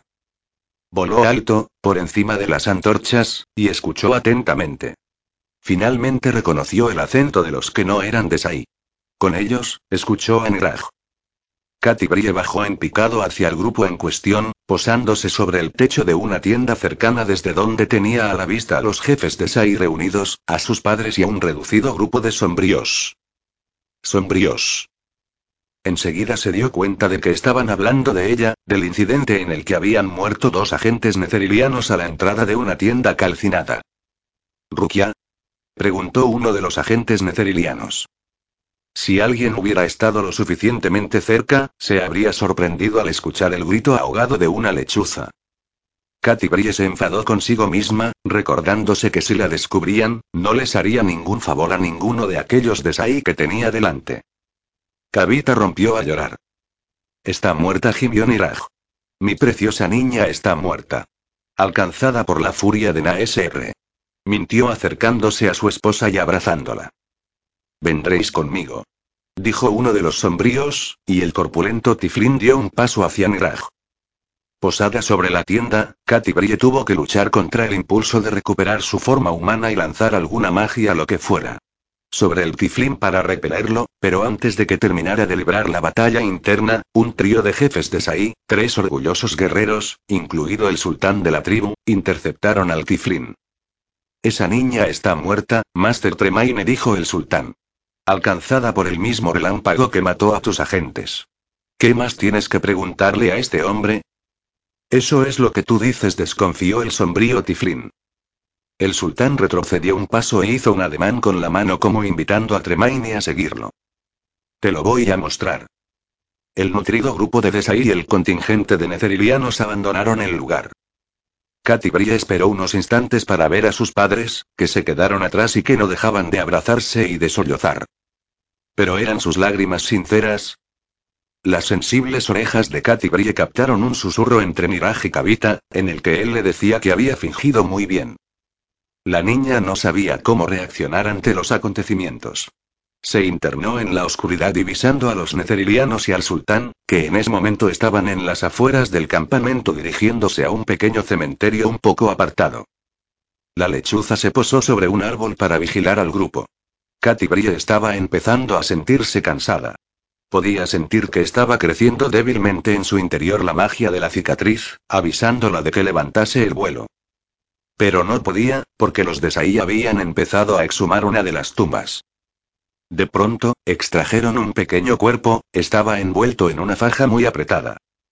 Rukia informó el jefe, y con suavidad retiró el pañuelo de la cabeza del pequeño cadáver, dejando al descubierto a una niña pequeña, muerta recientemente. La lechuza volvió a emitir un grito ahogado. Katy Brie conocía a esa niña, un par de años mayor que ella. Había muerto varias semanas antes de su pelea con los necerilianos. La tumba se cavó hace poco, confirmó a los demás uno de los sombríos necerilianos. ¿Por qué la buscáis a ella precisamente? preguntó el sultán de los Desai. ¿Qué propósito podría tener una niña ahí? Silencio.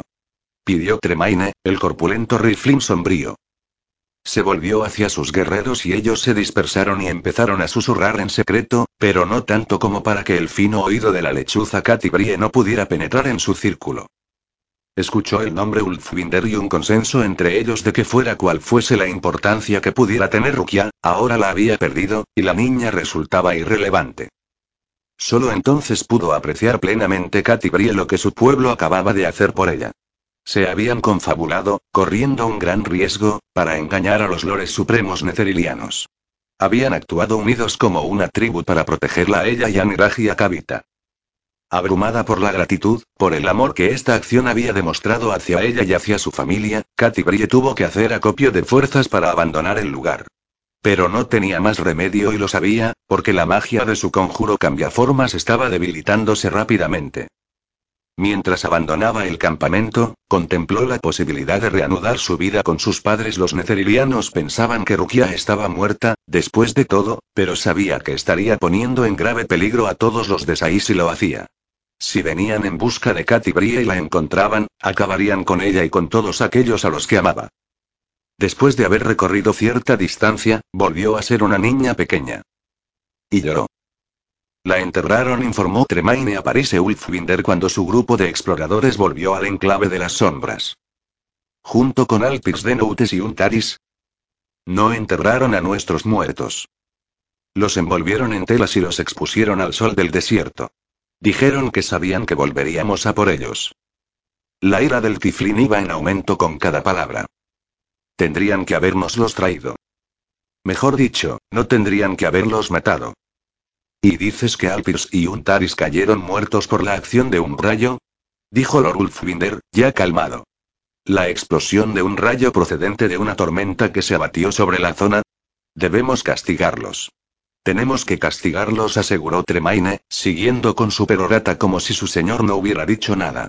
Dame una fuerza de intervención y acabaré con la tribu de los Desai. Una palabra tuya y los mataré a todos. Parise Ulfwinder miró con incredulidad al corpulento guerrero y negó con la cabeza lenta y deliberadamente. Lárgate de aquí, le dijo sin alterarse. En la cara del tiflín se dibujó una amplia sonrisa. Así, no. Insistió Lord Ulfwinder. No para saciar tu sed de venganza. No salgas de la ciudad. Evita tener más problemas con los Desai. No son de tu incumbencia. Pero señor, y no son asunto tuyo. Repitió Ulfwinder con un bramido. Sacudió la cabeza con indignación y con un gesto de la mano despachó al estúpido guerrero. Los Desai no eran una tribu precisamente pequeña y atacarlos requeriría una fuerza considerable. ¿Y con qué objetivo?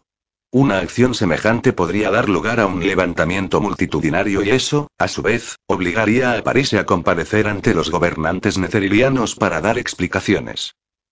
Podía imaginarse la reunión, y un súbito escalofrío le recorrió la columna. El simple hecho de tener que mencionar la oscuridad de Chelrigo y sus diferentes teorías relativas a Abeir Toril le acarrearía una gran humillación. Sin embargo, la historia con la que había regresado su patrulla de exploradores le parecía demasiado oportuna. Era una coincidencia que un relámpago procedente de una tormenta natural hubiera matado a Alpix de Noutes y a un Taris justamente cuando estaban buscando a esa niña llamada Rukia, ¿Y que también la hubiera matado a ella? Esa era la historia que habían contado los de Sai. Demasiado oportuna. Tremaine. Llamó al Tiflin, que estaba saliendo por la puerta de la sala. El guerrero miró hacia atrás por encima del hombro y Lorulf Winder le dio una orden. Ve a buscar a Lady Abeliere enseguida. El Tiflin se lo quedó mirando un instante, como si estuviera confuso, luego salió a toda prisa. París se sintió satisfecho consigo mismo mientras sopesaba su impulsiva decisión. Abeliere era la opción adecuada en ese momento. Era una capacitada adivinadora y podía hablar con los muertos. Y era capaz de detectar la magia como nadie más podía hacerlo en el enclave de las sombras. Sí, como sospechaba Parise, la singular niña estaba aún viva, Abeliere la encontraría. Rukia.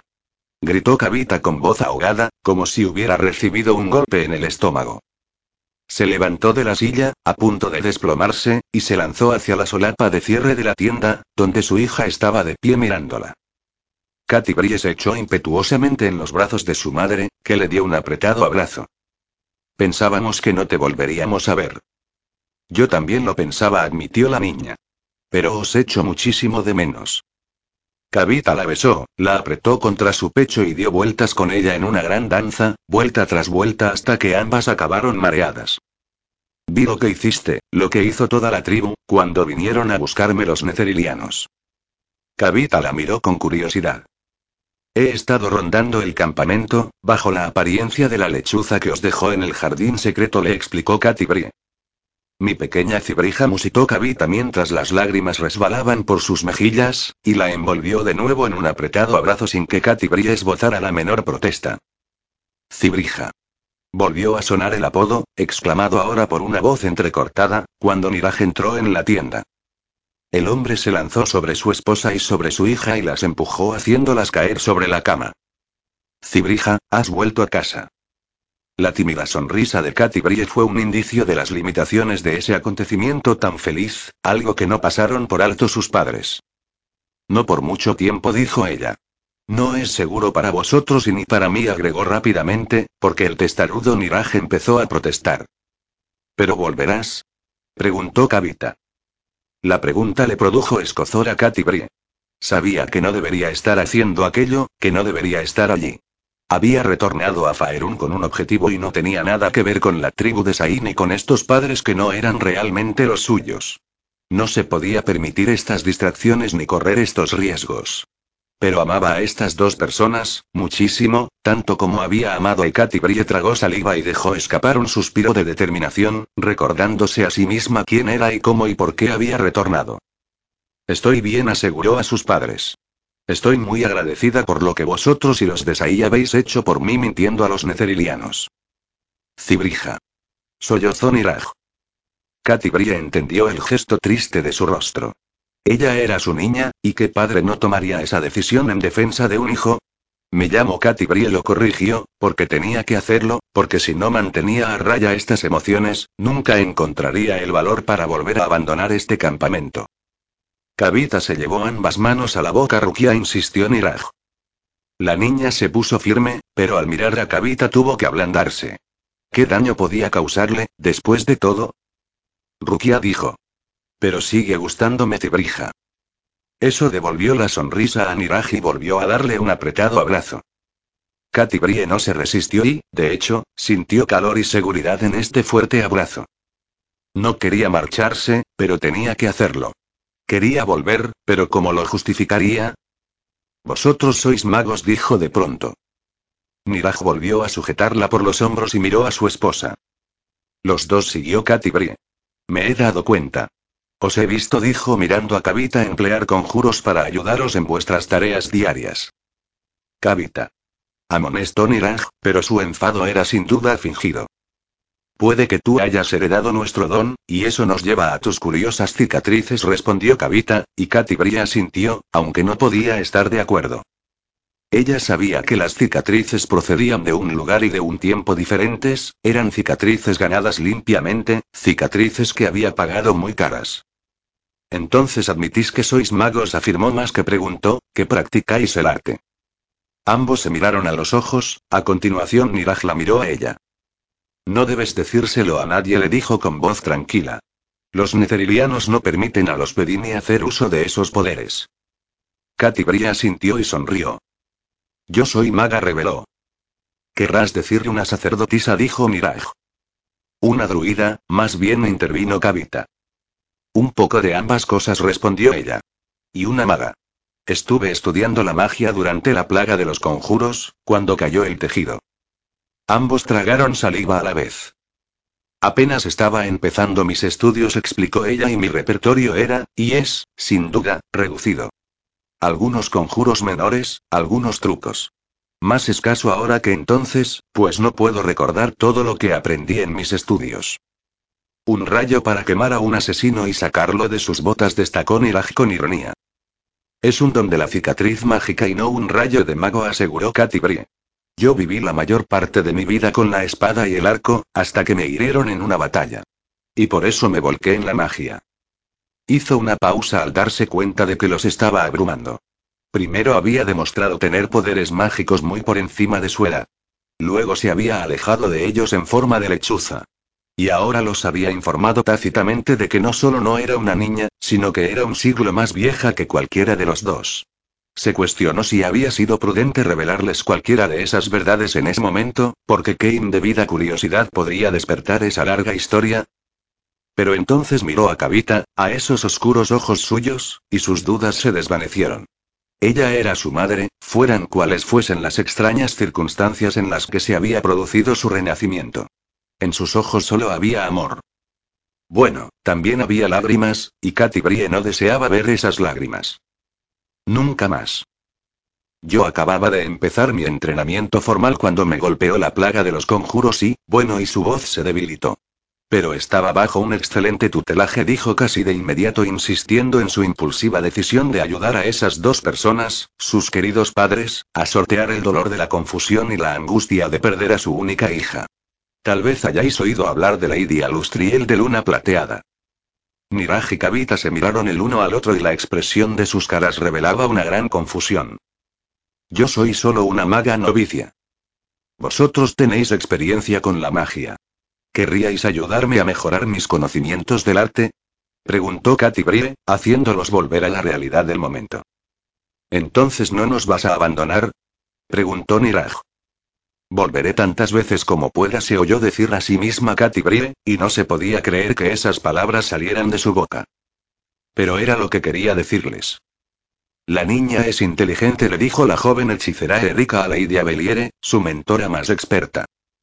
Abeliere apenas sobrepasaba los 40, pero aún estaba asombrosamente joven y hermosa, tenía los ojos de un color gris claro y un abundante cabello castaño que le caía sobre los hombros.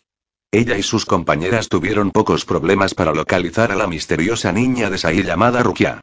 Primero había ido a la supuesta tumba de Rukia y con un sencillo conjuro habían hablado con la muerta, que les había dicho la verdad. Aquel cadáver no era el cuerpo de la niña que estaban buscando. Los espíritus de los muertos Untaris y Alpix les habían proporcionado los detalles generales de la lucha en el campamento de Saí, que, por supuesto, había sido una batalla que esta niña pequeña llamada Rukia había ganado limpiamente. Poco después, Lady Abeliere y sus ayudantes habían sido testigos de esa misma magia que había destruido a los dos agentes necerilianos cuando consiguieron ver realmente a Rukia en un cuenco de escrutinio. Esa imagen, y el cielo al este de su posición, habían destellado con un brillo intenso en la descarga de un relámpago invocado. No teme a los relámpagos porque es ella la que los provoca. Hizo notar Erika. Magia druídica agregó una tercera mujer, Rialle, apenas una adolescente, lo mismo que Erika. Como su capacidad para cambiar de. Lady Abeliere, siempre meticulosa, lo había asimilado todo, tratando de encontrarle algún sentido a esta niña fuera de lo común. En aquel momento supo que Lord Ulfwinder, su querido amigo Parise, no había exagerado y podía entender su interés. Ella era profesora por encima de todas las cosas, y solo tenía discípulas, mujeres, como Erika y Rialle y las otras tres que había traído de las llanuras de Netheril. Se preguntaba cuáles serían las intenciones de Lord Parise para esta niña. ¿No sería estupendo poder contar con esta maravillosa Rukia en su escuela de magia? Explotó otro rayo y el ruido sordo de un trueno hizo temblar el suelo bajo sus pies. Habrá que andarse con cuidado cuando esta niña se ponga a regar su jardín. Destacó con una carcajada la pícara Rialle, y las demás se le unieron, todas menos Lady Abeliere, que gracias a la magia del cuenco de escrutinio miró atentamente a la niña mientras danzaba, preguntándose qué le podría enseñar o, mejor aún, qué podría aprender de la niña. Pero, evidentemente, lo primero sería hacerse con ella.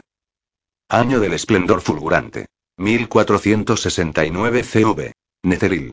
Algunos meses más tarde, Katy Brie se elevó, aprovechando las corrientes de aire ascendente, transformada en un gran halcón, y voló más allá de las pardas arenas de Netheril. Era un día radiante y claro, y el mundo se extendía bajo ella. Contempló el serpentear de un río, con brillos plateados a la luz del sol mientras recorría su camino hasta un pequeño lago, allá lejos, al noroeste. En línea recta hacia el norte, vio el distante contorno del enclave de las sombras, con sus oscuras torres y elevadas murallas, una ciudad entera que levita sobre la llanura de una montaña invertida flotante. De todos los paisajes que Katy había visto en su vida, desde el misterioso tapiz de Menzoberranzan hasta las espirales de luna plateada, ninguno era comparable al que ahora veía en la distancia. El lugar no apelaba a su sensibilidad, pero lo cierto es que el enclave de las sombras la intrigaba, despertaba tanto la curiosidad como un sentimiento de desconcertante dislocación. Por magnífica e increíble que pudiera parecer la vista, Katy Brie no se demoró en la contemplación. Sobrevoló las tiendas de los de de un blanco reluciente, y se dirigió al oeste. Pudo imaginarse a los miembros de la tribu dedicados a sus tareas diarias. Pensó en sus padres, y se recordó que tenía que verlos dentro de una semana. Estaba ansiosa por acudir a la cita. Kavita le estaba enseñando numerosos y potentes conjuros para crear y manipular fuego y no podía pensar con claridad allá arriba, sustentada por las corrientes ascendentes, planeando como un halcón. El mundo le parecía tan diferente desde este punto de vista y con su nueva forma de percibir la realidad. Volvió a mirar al río, y luego hacia el oeste, donde se habían amontonado nubes negras. Incluso podía ver la descendente oscuridad de la espesa lluvia que estaba cayendo. La perfección del diseño de la naturaleza la abrumaba, porque el propio mecanismo de relojería del mundo era algo hermoso. La lluvia caería, los ríos correrían, y el creciente calor elevaría de nuevo la humedad en el aire, limpiándola para que pudiera volver a caer y alimentar a las plantas y a las criaturas. La totalidad del ciclo de Mieliki fluyó a través de sus pensamientos mientras sus emplumadas alas se desplegaron para mantenerla a flote sobre los vientos. Vida, muerte, el tiempo y el espacio. El ciclo y, dentro de él, la gran rueda de la civilización que avanzaba tan lentamente.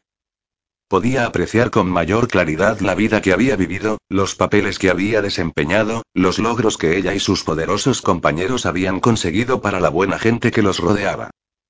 Desde luego, ella había tenido una vida excepcional, llena de alegrías y aventuras, y también de objetivos. Pero y incompleta. Ese pensamiento le trajo recuerdos de Grist. Hacía muchos años que no lo veía, pero esos años no habían conseguido menguar su amor por él. Recordaba la sensación de sus abrazos, la dulzura de sus besos, la suave fuerza de sus manos. Ella, Bruenor y Regis habían retornado con la esperanza de volver a encontrarse con Rich, después de reunirse en una noche señalada, pero no era una noche decretada por la divinidad. No había garantías, lo sabía. ¿Lograrían sobrevivir dos décadas de su segunda vida para llegar al Valle del Viento Helado? Incluso si fuera así, no había seguridad alguna de que Rich estuviera cerca de la cumbre de Kelvin, ni de que siguiera vivo. La niña recordó el tiempo que había pasado en Iruladón, su baile y su canción.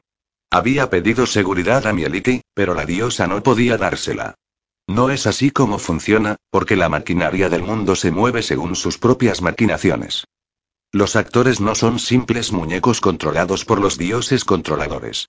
Ellos Katy Brie, Bruenor y Regis no eran peones de Mieliki ni estaban bajo su protección.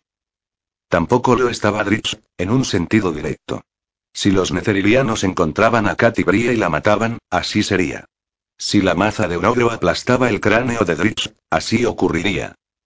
Mieliki había intervenido solo una vez, a la vista de la gran catástrofe de la plaga de los conjuros y del tumulto que reinaba en el panteón. La diosa había ofrecido a Katy Brie grandes dones encarnados en sus cicatrices mágicas y, por supuesto, en el renacimiento. Y también les había dado una oportunidad a Regis y a Bruenor. Pero era solamente eso. Una oportunidad. La mala suerte podía conducirlos a la muerte. Un exceso de fe en alguna intervención de la diosa podía matarlos. La imprudencia también. Por otra parte, cualquier circunstancia podía acabar con uno de ellos, o con todos. Mieliki hizo cuanto pudo al concebir Iruladón, pero era una creación menor, al fin y al cabo. Katy Brie lo vio con toda claridad desde este elevado observatorio, donde la vastedad del mundo desplegada ante sí, donde el brillante y complejo mecanismo de relojería del mundo la abrumaban con su belleza y su fuerza.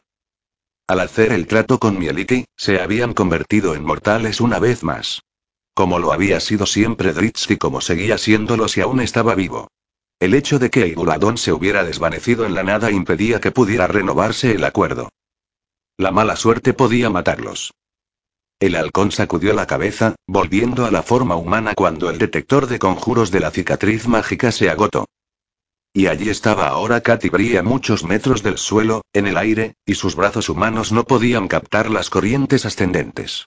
El mundo parecía girar debajo de ella mientras caía en picado desde lo alto. La mala suerte podía amarlos. 10. El valedor. Año del tercer círculo, 1472 CV. Ciudadela Felbar. El golpe llegó desde arriba, como era de prever, penosamente predecible para la sensibilidad del experimentado guerrero. Bruenor se sintió hastiado por lo torpe que había demostrado ser su oponente. Y eso que era el mejor estudiante de su grupo de entrenamiento. Pero, con todo, la finta de Bruenor había sido obvia y la idea de que el alevín enano se la hubiera tragado así, sin más y Bruenor se volvió cómodamente hacia un lado para esquivar el golpe descendente, deslizando una mano hacia la mitad de su bastón de lucha. Ese día tocaba bastón recto, empujando su brazo tras él, golpeando con el puño del arma las costillas del alevín, que había dado un traspié.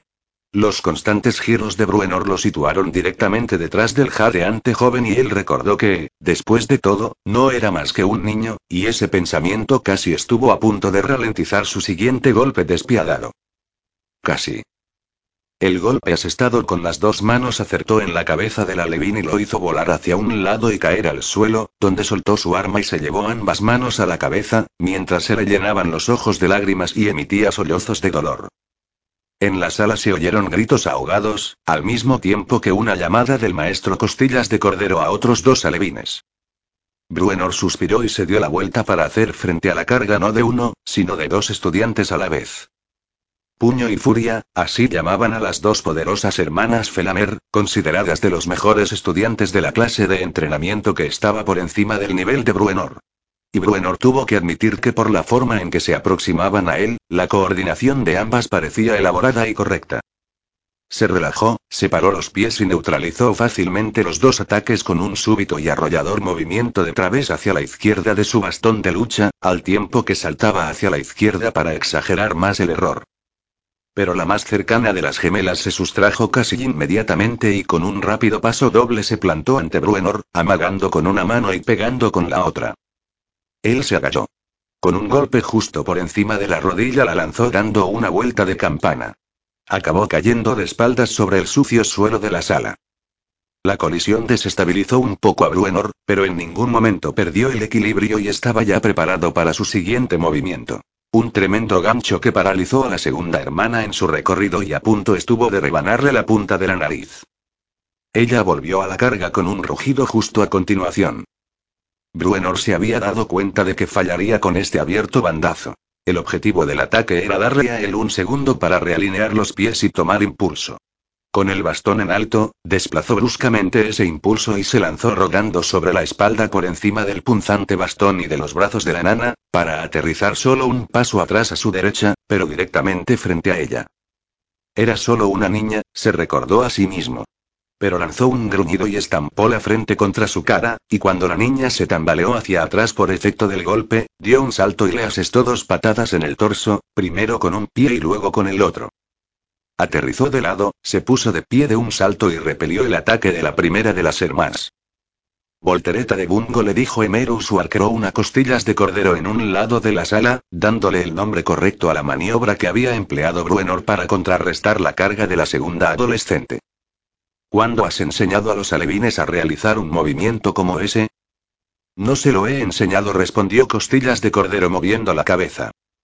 Emerus Warcrown volvió a centrar su atención en la pelea, justo en el momento en que una de las hermanas daba una voltereta hacia la derecha y la segunda se retorcía de dolor cuando pequeño RR, dirigiendo las manos, el arma y la atención de la chica hacia lo alto, le pisaba los pies. Se retorció de dolor y empezó a doblarse sobre sí misma, y un gancho de izquierda la derribó como si fuera un guiñapo. Su padre está sentado al lado de Moradin, riéndose de nosotros, bromeó el rey. No había acabado Emerus de decir esto cuando la otra hermana fue desviada hacia un lado, víctima de un bloqueo fantásticamente equilibrado, seguido de un gancho y de un zarandeo. Creo que esto ha dejado a RR con la boca abierta, lo mismo que a ti respondió Costillas de Cordero. Y también a Moradin. Una larga hilera de atacantes vino a por él, a veces de dos en dos, y, al final, los cuatro últimos todos juntos. No era con pequeño RR con quien estaban peleando, sino con Bruenor Batleamer, rey de Mitrilhol, el gran guerrero que había mantenido a las hordas de Obould en el Valle del Guardián más allá de la puerta occidental de su reino. Era Bruenor Batleamer, que se había sentado en el trono de Gauntlegrim y había oído las palabras de Moradin, los susurros de Dumatoin y los gritos de guerra de Clangedin. Aunque ahora se lo viera bajo la forma de un niño, con un cuerpo menos robusto que el de sus atacantes de más edad, su comprensión del equilibrio y del movimiento mantuvo a sus contrincantes dando vueltas y esquivando golpes constantemente, a menudo chocándose unos contra otros, y siempre con torpeza. Y cada vez, el bastón de lucha de Bruenor acabó golpeando, de manera invariable y dolorosa, la cabeza del oponente. En los primeros instantes del último asalto, cuando los cuatro se lanzaron sobre él en un arranque de furia, Bruenor bloqueó su carga y los mantuvo ocupados con engaños, amagando a la izquierda, luego a la derecha, luego a la izquierda otra vez con tanta fluidez que la superioridad numérica se redujo a la mitad. Arrastró las piernas del enano adolescente más alejado por su izquierda, hizo un semigiro y atacó al segundo de la fila, luego pivotó hacia el otro lado para esquivar los punzantes bastones de los otros dos. Moverse hacia la derecha le proporcionó unos momentos de combate singular con la última de la fila. Arremetió, se replegó e hizo un barrido transversal llevándose a su paso el arma y el equilibrio de su adversaria, a continuación invirtió de pronto el sentido y la golpeó con su bastón de combate en el mentón, dejándola aturdida. En un combate de uno contra uno, Bruenor lo hubiera dejado ahí, pero su oponente tenía tres aliados, de modo que saltó y giró al mismo tiempo, alzando su bastón por encima de la cabeza, y remató con un golpe seco que dejó a la enana sin sentido y a Bruenor con un bastón partido en dos. Se tiró al suelo y recuperó el bastón de su adversaria, que, al fin y al cabo, no lo iba a necesitar más. Apenas pudo girarse y afirmar el extremo del bastón contra la cadera cuando ya tenía encima al siguiente de la fila. De haber sido una lanza de verdad en lugar de un bastón romo, ese segundo enano seguramente habría acabado empalado. El bastón se dobló, pero sin romperse. También el enano, suspendido en el aire, se dobló hacia adelante, con los ojos desorbitados y sin respiración. Se mantuvo en esa posición, con los pies separados del suelo, un tiempo que le pareció una eternidad, hasta que el impulso se agotó y el bastón de Brueno recuperó su forma dejándolo caer nuevamente al suelo. Sin embargo, no permaneció de pie mucho tiempo, porque se echó las manos al vientre gimiendo de dolor y dejándose caer hacia un lado. ¿Con qué te estás divirtiendo, eh? Dijo Bruenor con voz ronca, disgustado por todo ese ridículo ejercicio. ¿No es cierto, maldito Moradin? La blasfemia provocó más de un grito contenido entre los presentes, pero Bruenor casi no los oyó. En guardia otra vez, se lanzó contra los dos que quedaban, moviendo su bastón como un torbellino con aparente dejadez, aunque lo cierto era que sus movimientos estaban perfectamente sincronizados y según ángulos y embates muy estudiados. Acompañaba cada golpe certero con un grito y su voz resonaba en toda la sala. Sus dos oponentes empezaron a gritar de dolor y de terror, y pronto se dieron la vuelta para salir corriendo y bueno, lo intentaron. Bruenor le puso una zancadilla al más próximo, el mismo pobre enano a quien ya había hecho caer al principio del encuentro. Una vez que lo tuvo en el suelo, se lanzó sobre el pobre chico y le propinó un golpe aplastante. En cambio, no pudo alcanzar a la otra porque era mayor y más rápida, de modo que enarboló su bastón de combate como si fuera una jabalina y lo lanzó. El proyectil alcanzó a la pobre chica justo en el cuello y la hizo caer al suelo despatarrada en medio de una nube de polvo. ¿Qué, os ha parecido divertido? gritó Bruenor, enfurecido, a costillas de Cordero y al rey Emerus. Pásalo inmediatamente a la guardia de la ciudad, le dijo en voz baja el rey Emerus a costillas de Cordero Stoneamer. Pero si no es más que un alevín. Se entrenará con los adultos, replicó cortante el rey. Que adquiera nuevas destrezas. Hizo una pausa y miró a costillas de cordero a los ojos. Y bájale los humos. Pongo a tres dioses por testigos de que no admitiré que el hijo de Reginald Roundsield blasfeme contra Moradin. Sí, mi rey dijo costillas de cordero con una profunda reverencia. Y así empezó la siguiente etapa para Bruenor, aquella en que estaría tres años en el campo de entrenamiento con los mejores guerreros de Ciudadela Felbar y durante la cual, a decir verdad, pasaría la mayor parte de esas brutales sesiones en el suelo. Sin embargo, al airado y joven enano esa etapa no le bajaría los humos. Solo contribuiría a enfurecerlo. Año de la resistencia final. 1475 CV. Ciudadela Felbar. El joven enano, Reginald Roundsiel, se había hecho muy popular en la Ciudadela Felbar. En todos los clanes de la ciudad se hablaba del fuerte hijo de RR y ya no del chico de RR. Porque aunque no había entrado en acción fuera del campo de entrenamiento de la guardia de la ciudad, su fuerza y sus aptitudes para la batalla eran poco menos que asombrosas, teniendo en cuenta su corta edad y su pequeño cuerpo aún sin desarrollar. Pero al llamado Reginald Roundsiel, cuyo nombre había sido Bruenor Batleamer en su anterior existencia, los murmullos que lo seguían hasta los campos de entrenamiento mañana tras mañana y en la vuelta a su casa ya muy entrada la noche no lo halagaban, todo le recordaba lo ridículo que se había vuelto ese proceso. Día tras día, semana tras semana, mes tras mes y ahora año tras año, había seguido el juego y había asumido su papel de niño prodigio. Un adecuado homenaje a RR.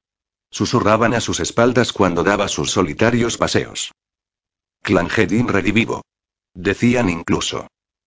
Durante mucho tiempo, los cuchicheos molestaron a Bruenor, sobre todo los más ultrajantes, como si los dioses enanos hubieran tenido algo que ver con la parodia que lo había situado de vuelta en Faerun en lugar de otorgarle su derecho a sentarse al lado de ellos en su merecido lugar de honor. Sin embargo, ahora ni siquiera oía los comentarios ni los aplausos y, cuando lo hacía, no dejaba que las palabras llegaran más allá de un nivel de conciencia superficial. Iba a los campos de entrenamiento y luchaba brutalmente, incansablemente y de manera intrépida, y volvía cada noche a su casa golpeado, magullado y rendido. Sí, rendido sobre todo, porque el cansancio era su defensa contra el sueño sin descanso en el que a menudo caía. Incluso sus sueños resultaban inconexos y desequilibrados, entremezclando experiencias de su vida anterior con las de su actual existencia. Y, lo que era peor, esos sueños, al igual que sus pensamientos, incluían demasiado a menudo una imagen ceñuda de Moradin. Una noche se sentó en su dormitorio, vendando las heridas más recientes en uno de sus antebrazos. ¿Cómo había fallado en un bloqueo tan sencillo?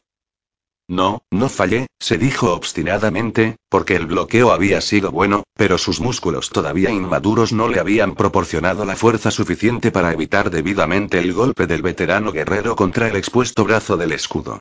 Pero sin duda había errado al no anticiparlo. Había optado por abatir al contrincante en el combate de prueba, poniendo en práctica un complicado bloqueo por entrecruzamiento con su hacha de madera en lugar del bloqueo más seguro con el escudo.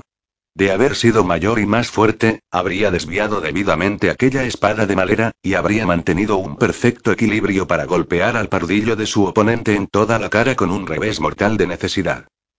Pero no era ni mayor ni más fuerte, y por eso había perdido la pelea. Sigue pensando eso, se recomendó Bruenor, porque aunque lo preocupaban pocas cosas en esos oscuros días de su joven segunda vida, deseaba por encima de todo derrotarlos a todos, llevarse por delante a estos guardias de la ciudad uno tras otro. Sobre todo deseaba sentarse encima del sanguinolento montón. ¿Por qué? A menudo llegaba a este punto del razonamiento y del cuestionamiento, dirigidos sus pensamientos por la rabia siempre hacia adelante hasta que alcanzaban esa fantasía de la suprema victoria aparentemente sin sentido. ¿Qué tenía que ganar? Vamos, que te han dado pal pelo, le dijo Wen, su madre, entrando en la habitación. Oí que luchaste bien contra Priantic Bell, y sé que es uno de los buenos. Yo luché con él y la voz de su madre se fue desvaneciendo y Bruenor supo que se debía a que ni siquiera había tenido la cortesía de mirarla mientras hablaba.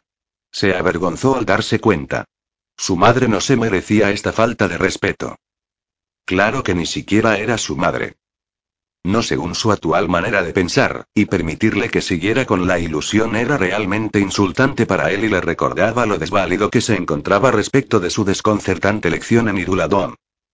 Una mano fuerte lo cogió por la oreja y le hizo girar la cabeza, hasta que se encontró con la malhumorada cara de Wayne Roundsield.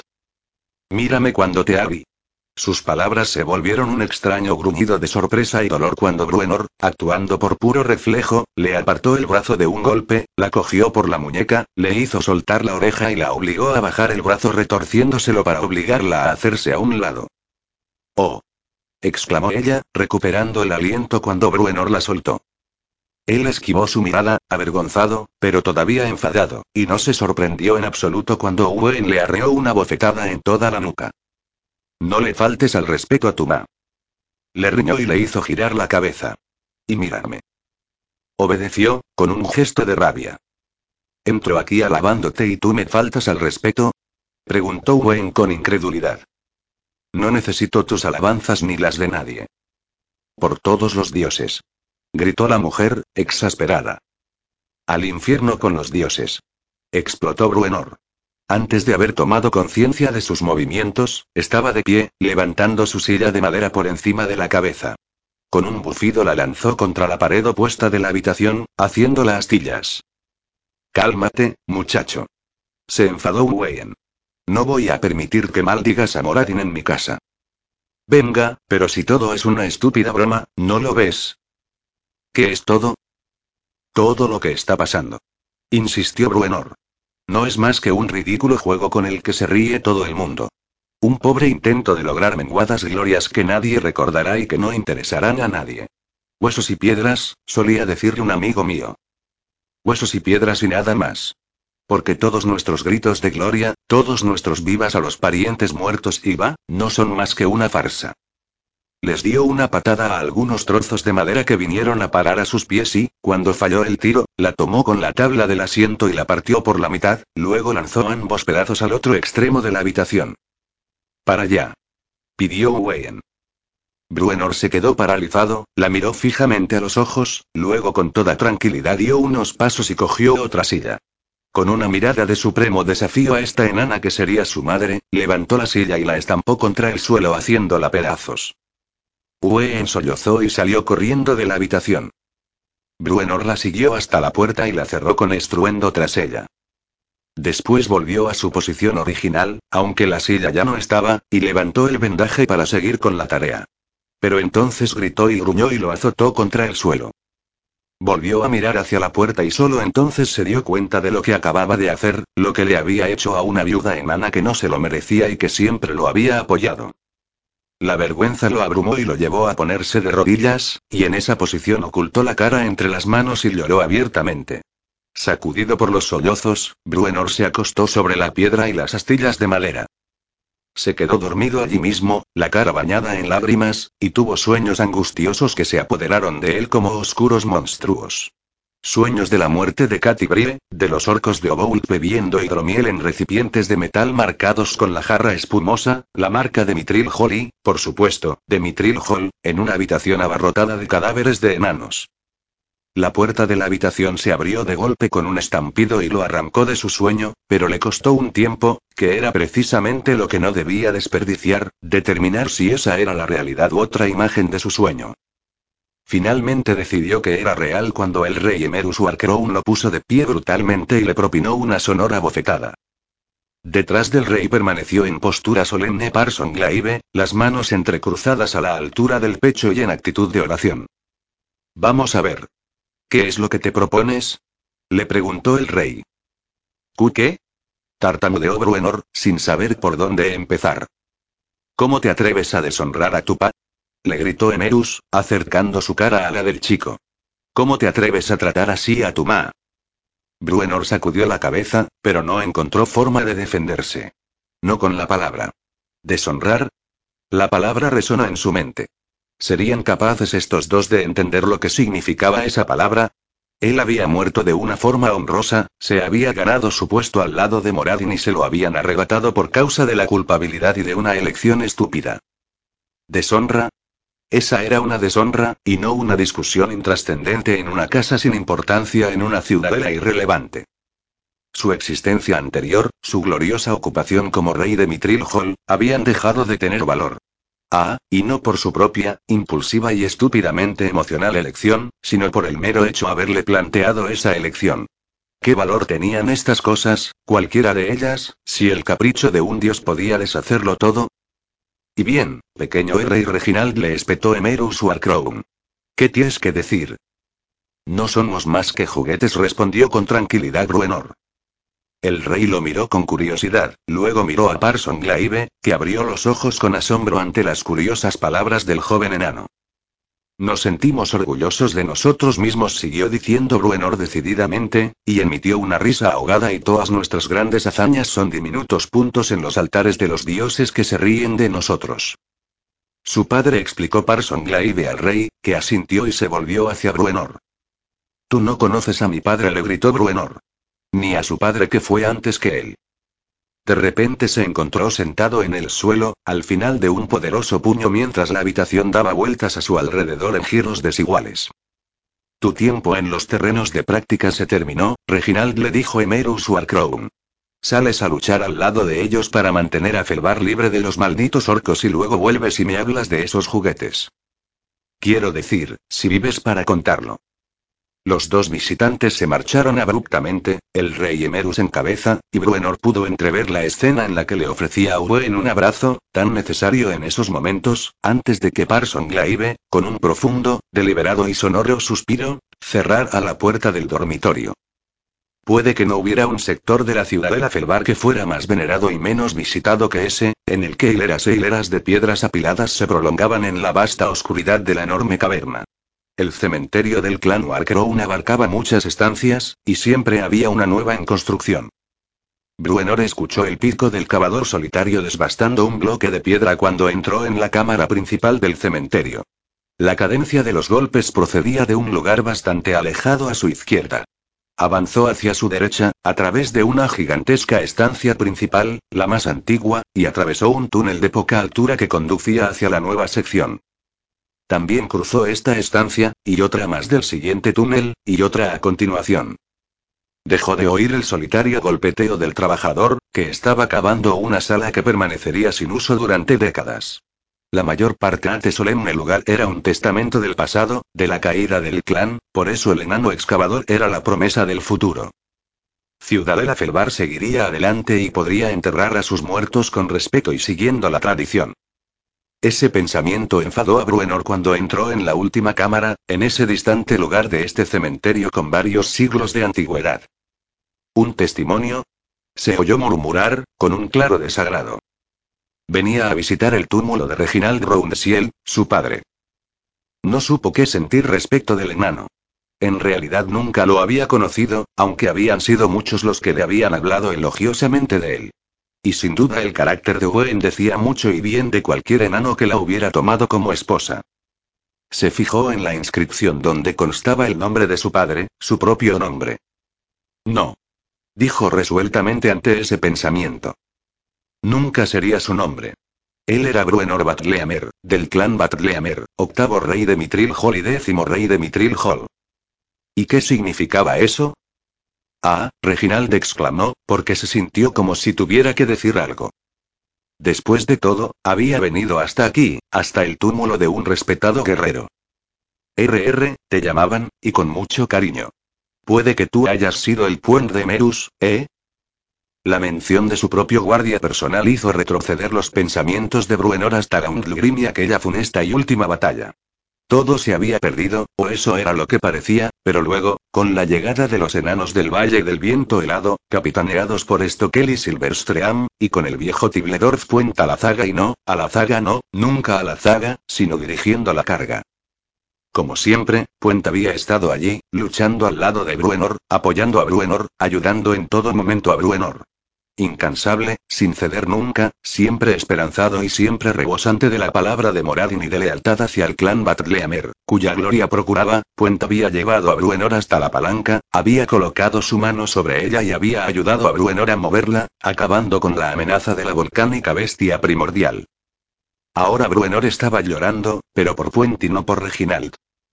No, no solo por Puente, sino por todos ellos. Por las tradiciones que, de repente, le resultaban pintorescas, incluso absurdas. Por el homenaje a los dioses que no se lo merecían. Este último pensamiento fue como una bofetada. Quiso maldecir a Moradin, pero inevitablemente acabó maldiciéndose a sí mismo. Ah, qué estúpido es Io, dijo entre dientes, y sacudió la cabeza mientras de sus labios salía una retaíla de maldiciones. La elección de un tonto concluyó. Yo lo tiré todo por la borda. Asintió con la cabeza al tiempo que pronunciaba estas palabras, como si tratara de convencerse. Por cada imagen que invocaba de su justa recompensa al lado de Moradin encontraba otra complementaria de Katy Brie de Dritsto de Regis. Katy Brie, su hija adoptiva y cómo podía abandonarla en esta etapa que era cuando más lo necesitaba. La vería de nuevo dentro de pocos años, o eso esperaba.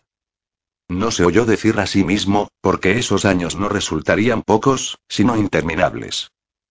Se centró en Dripst. ¿Había conocido alguna vez un amigo mejor?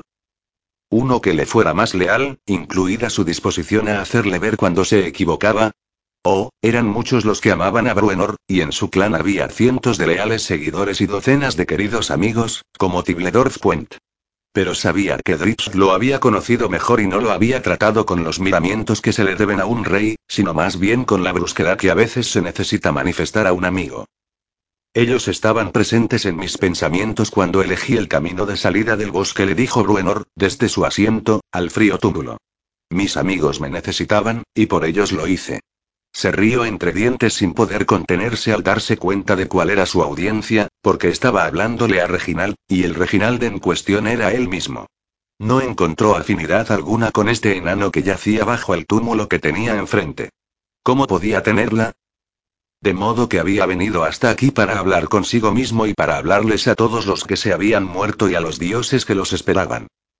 Sintió la necesidad de explicar su decisión, pero incluso mientras manifestaba las justificaciones que lo habían llevado a salir de Iruladón en lugar de sumergirse en la laguna para alcanzar la promesa de la patria enana, se dio cuenta de lo débiles que debían de sonarle sus palabras a Moradin, y especialmente a Clangedin, cuyo mandato era tener una muerte gloriosa, cosa que sin duda había cumplido el rey Bruenor Batleamer.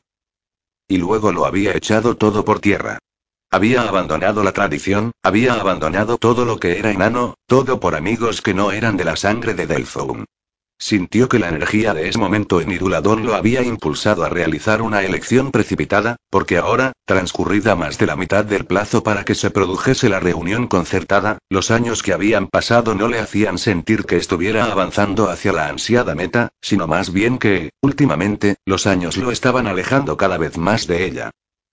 Porque cada día que respiraba esta abominación llamada Reginald Roundsield servía para insultar a Moradin, y todo en beneficio de una diosa más inclinada a favorecer a los elfos. La culpa le hizo inclinar la cabeza. La culpa le inundó los ojos de lágrimas que empezaron a rodar por sus mejillas. Cuando se encontró ante ese cristalino momento, ante esa última decisión, Bruenor había traicionado la tradición, había traicionado a los dioses enanos y había despojado de sentido su anterior y gloriosa vida.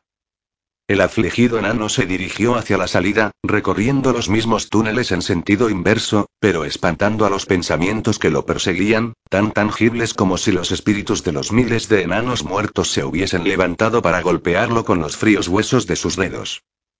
Para Bruenor todo estaba desequilibrado. Podía echarle la culpa a Mieliki, pero le parecía insuficiente. Podía culparse a sí mismo, pero no sin que lo asaltase el remordimiento de haber sido desleal a quienes lo habían amado en su vida anterior. Y podía culpar a los dioses enanos, como lo había hecho cuando el rey Emerus le había gritado a la cara. ¿Cómo te atreves a deshonrar a tu padre? ¡Ay, qué juguetes somos! volvió a murmurar, mientras un penetrante sentido de vacuidad le helaba el corazón. Se detuvo y se dio la vuelta en dirección a la tumba de Reginald, sacudiendo la cabeza. No decidió. Yo no pude echarlo todo a perder, porque no tenía nada que echar a perder. Nada. Una vez más, Bruenor se encontró metido en un círculo vicioso que lo llevaba de culpar a los demás a culparse a sí mismo, hasta llegar al punto supremo de la desesperanza. No fue la elección lo que le había sustraído todo lo que le había sido querido, sino el mero hecho de que le hubieran dado la posibilidad de elegir. Maldita seas, mi Eliki, y maldito tu iduladón dijo, luego gruñó y dio un golpe en el suelo de piedra con el pie. Maldito seas, Moradin. No viniste a por mí. Yo me gané mi lugar y tú no viniste a rescatarme.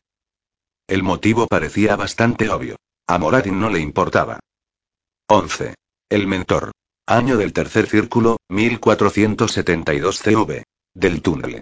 Shasta Furfot, propietaria de El Pescador Despreocupado, la posada de Del Túnel más cercana al agua, hizo un alto en su tarea de lavar vasos y miró más allá del único parroquiano que había en ese momento en su bar, asintiendo con gesto de complicidad.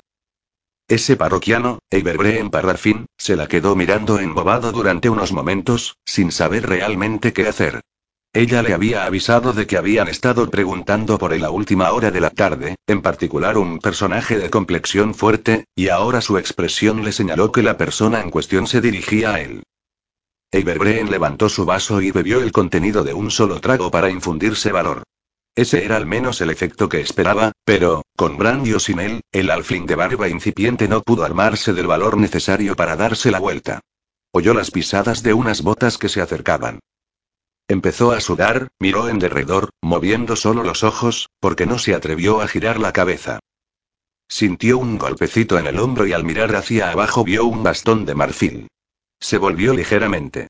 Como mantuvo la mirada baja, a la defensiva, pudo ver un par de hermosas y relucientes botas negras, pantalones impecables embutidos en ellas y una faja de tejido de hilo de oro que sostenía un delgado estoque cuya elaborada empuñadura no dejaba ni la menor duda sobre la identidad del recién llegado. Eiberbreen tragó saliva y se armó de valor para darse la vuelta y ponerse frente al alfling más famoso y peligroso. Se fijó en la perilla primorosamente recortada del abuelo Pericolo y en la boina con la que se cubría la cabeza. Una ajustada banda rematada con una copa octogonal inclinada sobre la izquierda como mandaba la moda y con una hebilla de oro que sujetaba la solapa frontal.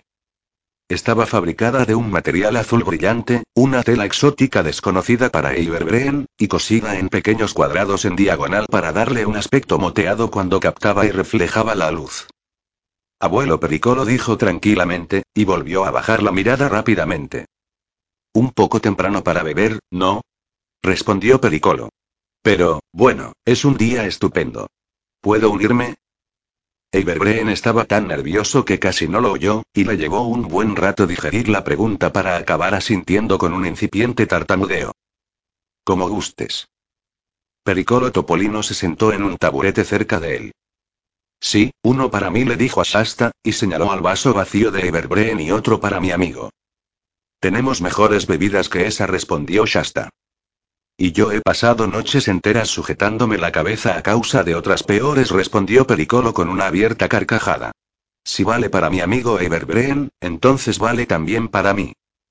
Shasta abrió los ojos de par en par, y lo mismo hizo Everbreen, ante aquella declaración. Por jole, dijo Pericolo, levantando su vaso para brindar. Fue una pena que se muriera en el parto. Ahora, Everbreen lo miró abiertamente, con curiosidad y escepticismo. No conociste a mi esposa, se atrevió a decir. Pero, sin duda, conocí su importante trabajo, explicó Pericolo. Soy un amante de las cosas más finas, amigo Alfling. El uso que hizo de la palabra Alfling hizo que Everbreen se relajara en su taburete. Era un claro recordatorio de que ambos eran, después de todo, de la misma raza, una raza a menudo demigrada por los de mayor estatura.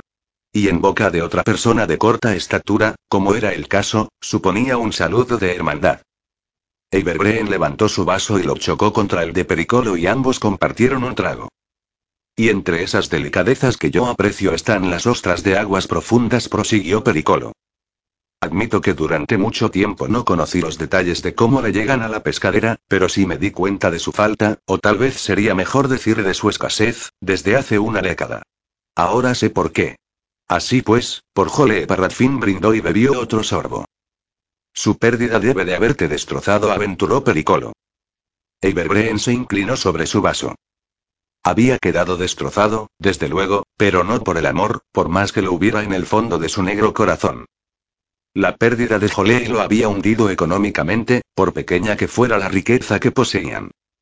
Sin ostras que vender, se había convertido en un mendigo y solo ahora, cuando su hijo empezaba a explotar su potencial como buceador de profundidad, había empezado a mejorar la bolsa de Everbreen y su elección de whisky. Y ahora las ostras han vuelto a aparecer y una vez más me han orientado hacia ti como si tú fueras la fuente, dijo Pericolo. Tu hijo, creo. Everbreen no levantó la vista, temeroso de lo que pudiera pasar. ¿Araña? ¿Es ese su nombre? Así es como hoy que lo llamaban.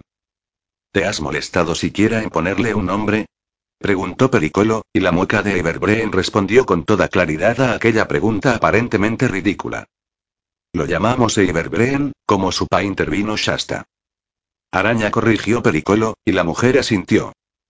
Según mis fuentes, es un buceador que promete, le dijo Pericolo a Everbreen. El otro Alfling soltó un gruñido de asentimiento.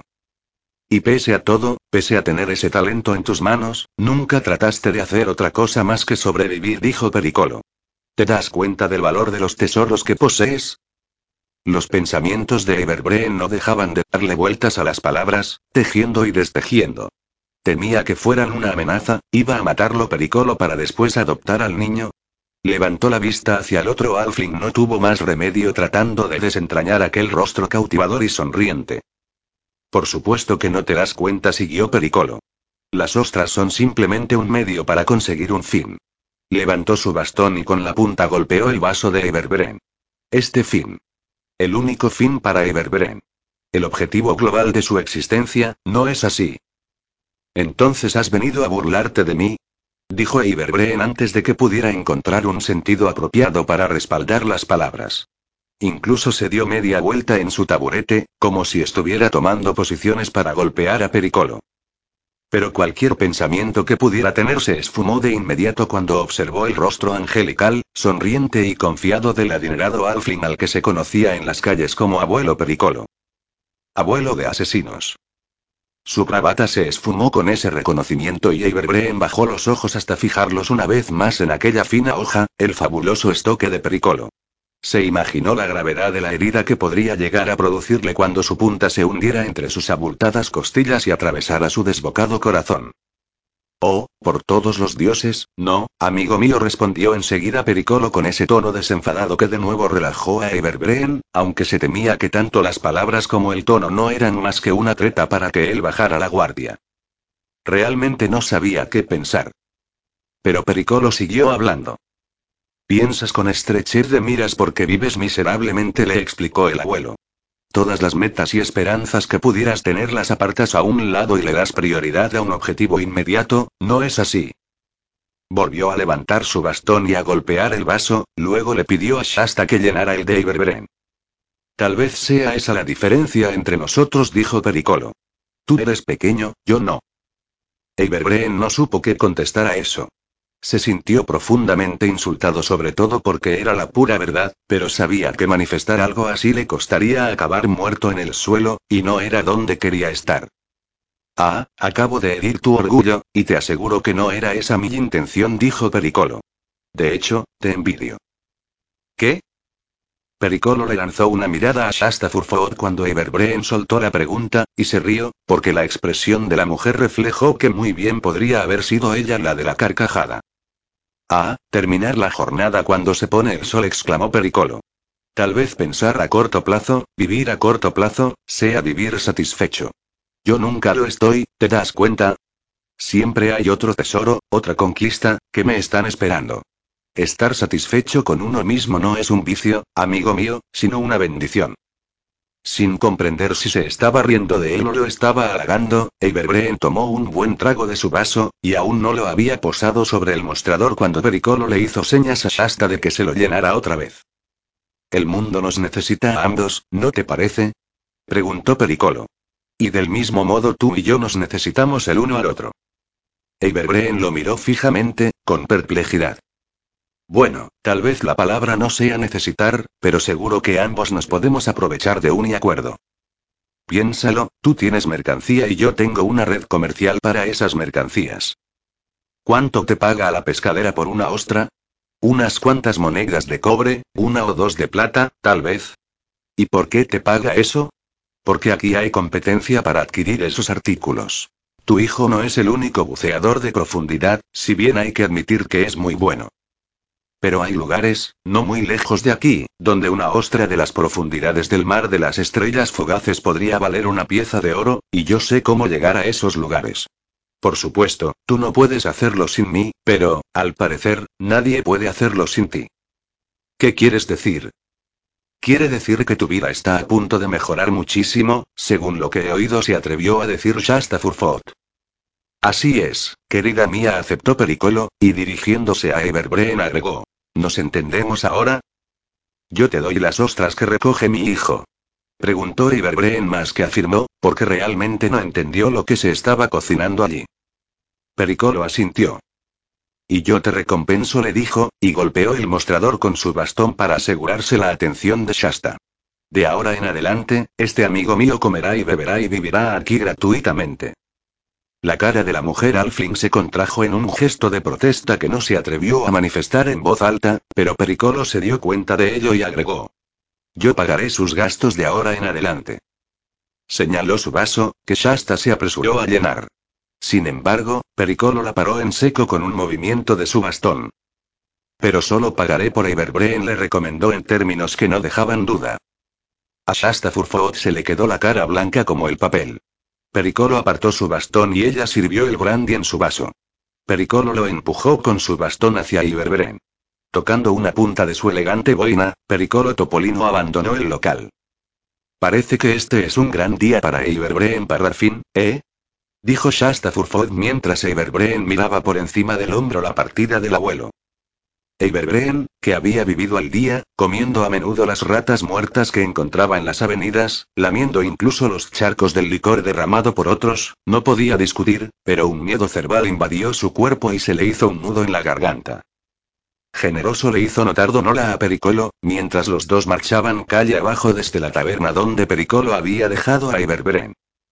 Donola Topolino era la verdadera nieta del abuelo, una prometedora y joven ladrona y, lo que era más importante, un miembro adinerado de la buena sociedad.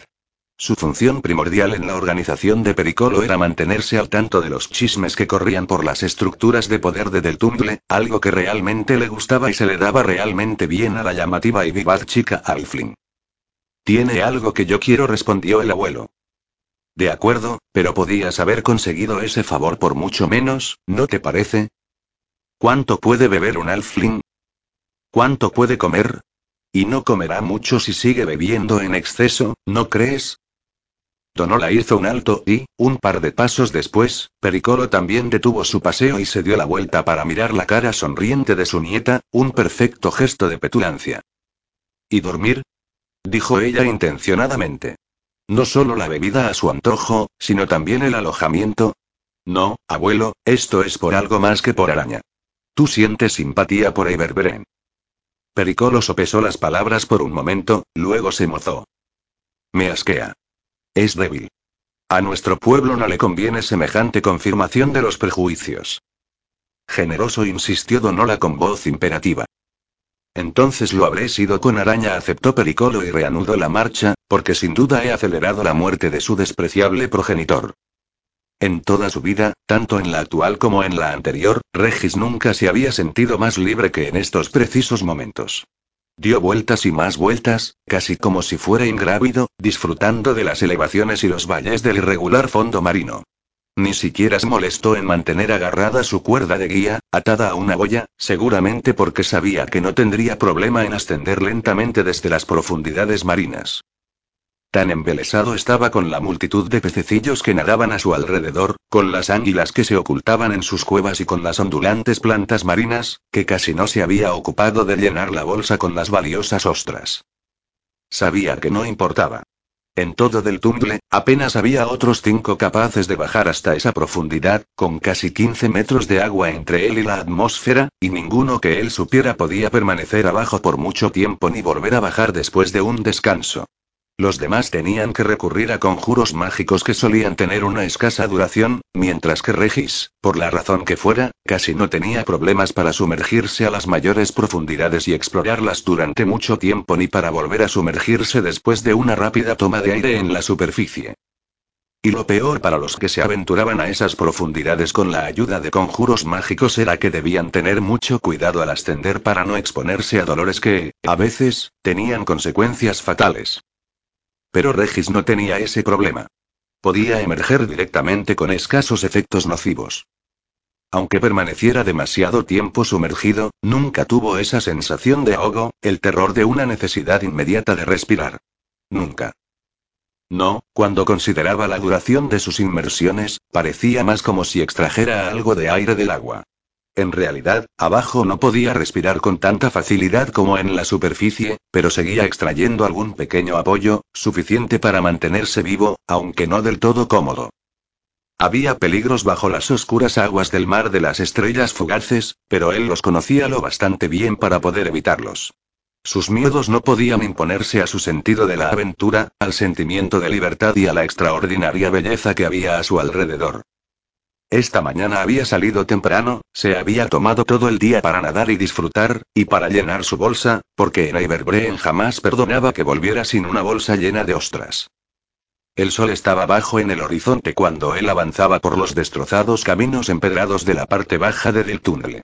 Eiberbreen no estaba en el cobertizo de la calleja, pero eso no le importaba mucho a Regis, porque tenía casi la seguridad de dónde podía encontrar a su miserable y afligido padre.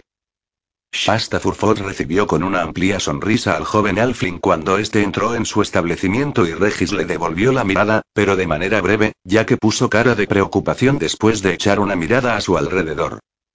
Está arriba, en su habitación, lo informó Shasta. ¿Su habitación?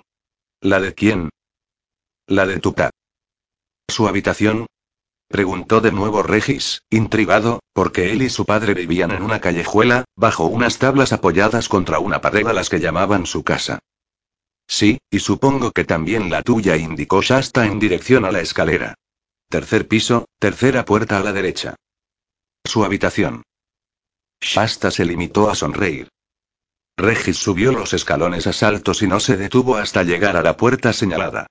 Iba a golpear con los nudillos en la puerta, pero se contuvo y arrugó la nariz, porque oyó que adentro alguien estaba vomitando con violencia. Había oído este sonido muchas veces. Giró lentamente el picaporte de la puerta.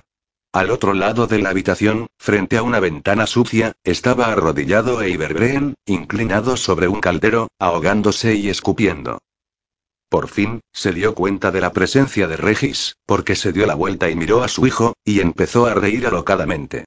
Fue entonces cuando Regis se apercibió de la presencia no de una, sino de dos botellas de whisky apoyadas contra la pared detrás del alfling arrodillado. Ah, este es el mejor de los días, hijo mío. Exclamó Iberbreen y trató de ponerse de pie, pero perdió el equilibrio, trastabilló y se fue de cabeza contra la pared lateral, desplomándose en el suelo y sin dejar de reír como un loco. Padre, ¿qué? ¿Traes la bolsa llena? Preguntó Iberbreen, cambiando de repente el tono festivo por otro más serio. ¿Tuviste una buena inmersión? Dímelo. Dímelo. Mirando a su padre a los ojos, Regis levantó su bolsa rebosante de ostras. Lo había visto borracho muchas veces, por supuesto.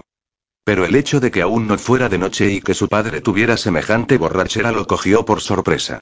Allí estaban las dos botellas de whisky, que prometían mantener a Iberbreen encendido hasta que perdiera el conocimiento. ¿Cómo? le preguntó. ¿De dónde sacaste el dinero? Iberbreen se echó a reír.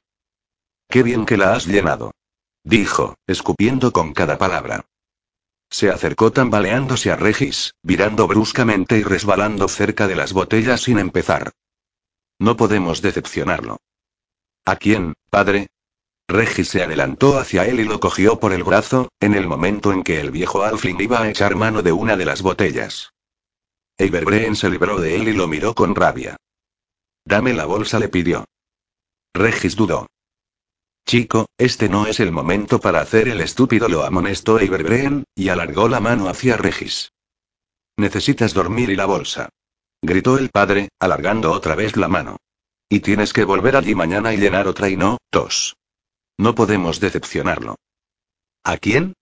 Volvió a preguntar Regis, pero al parecer Iberbreen se había olvidado de él e iba de un lado para otro tratando de coger la bolsa, mientras peleaba con el corcho de la botella.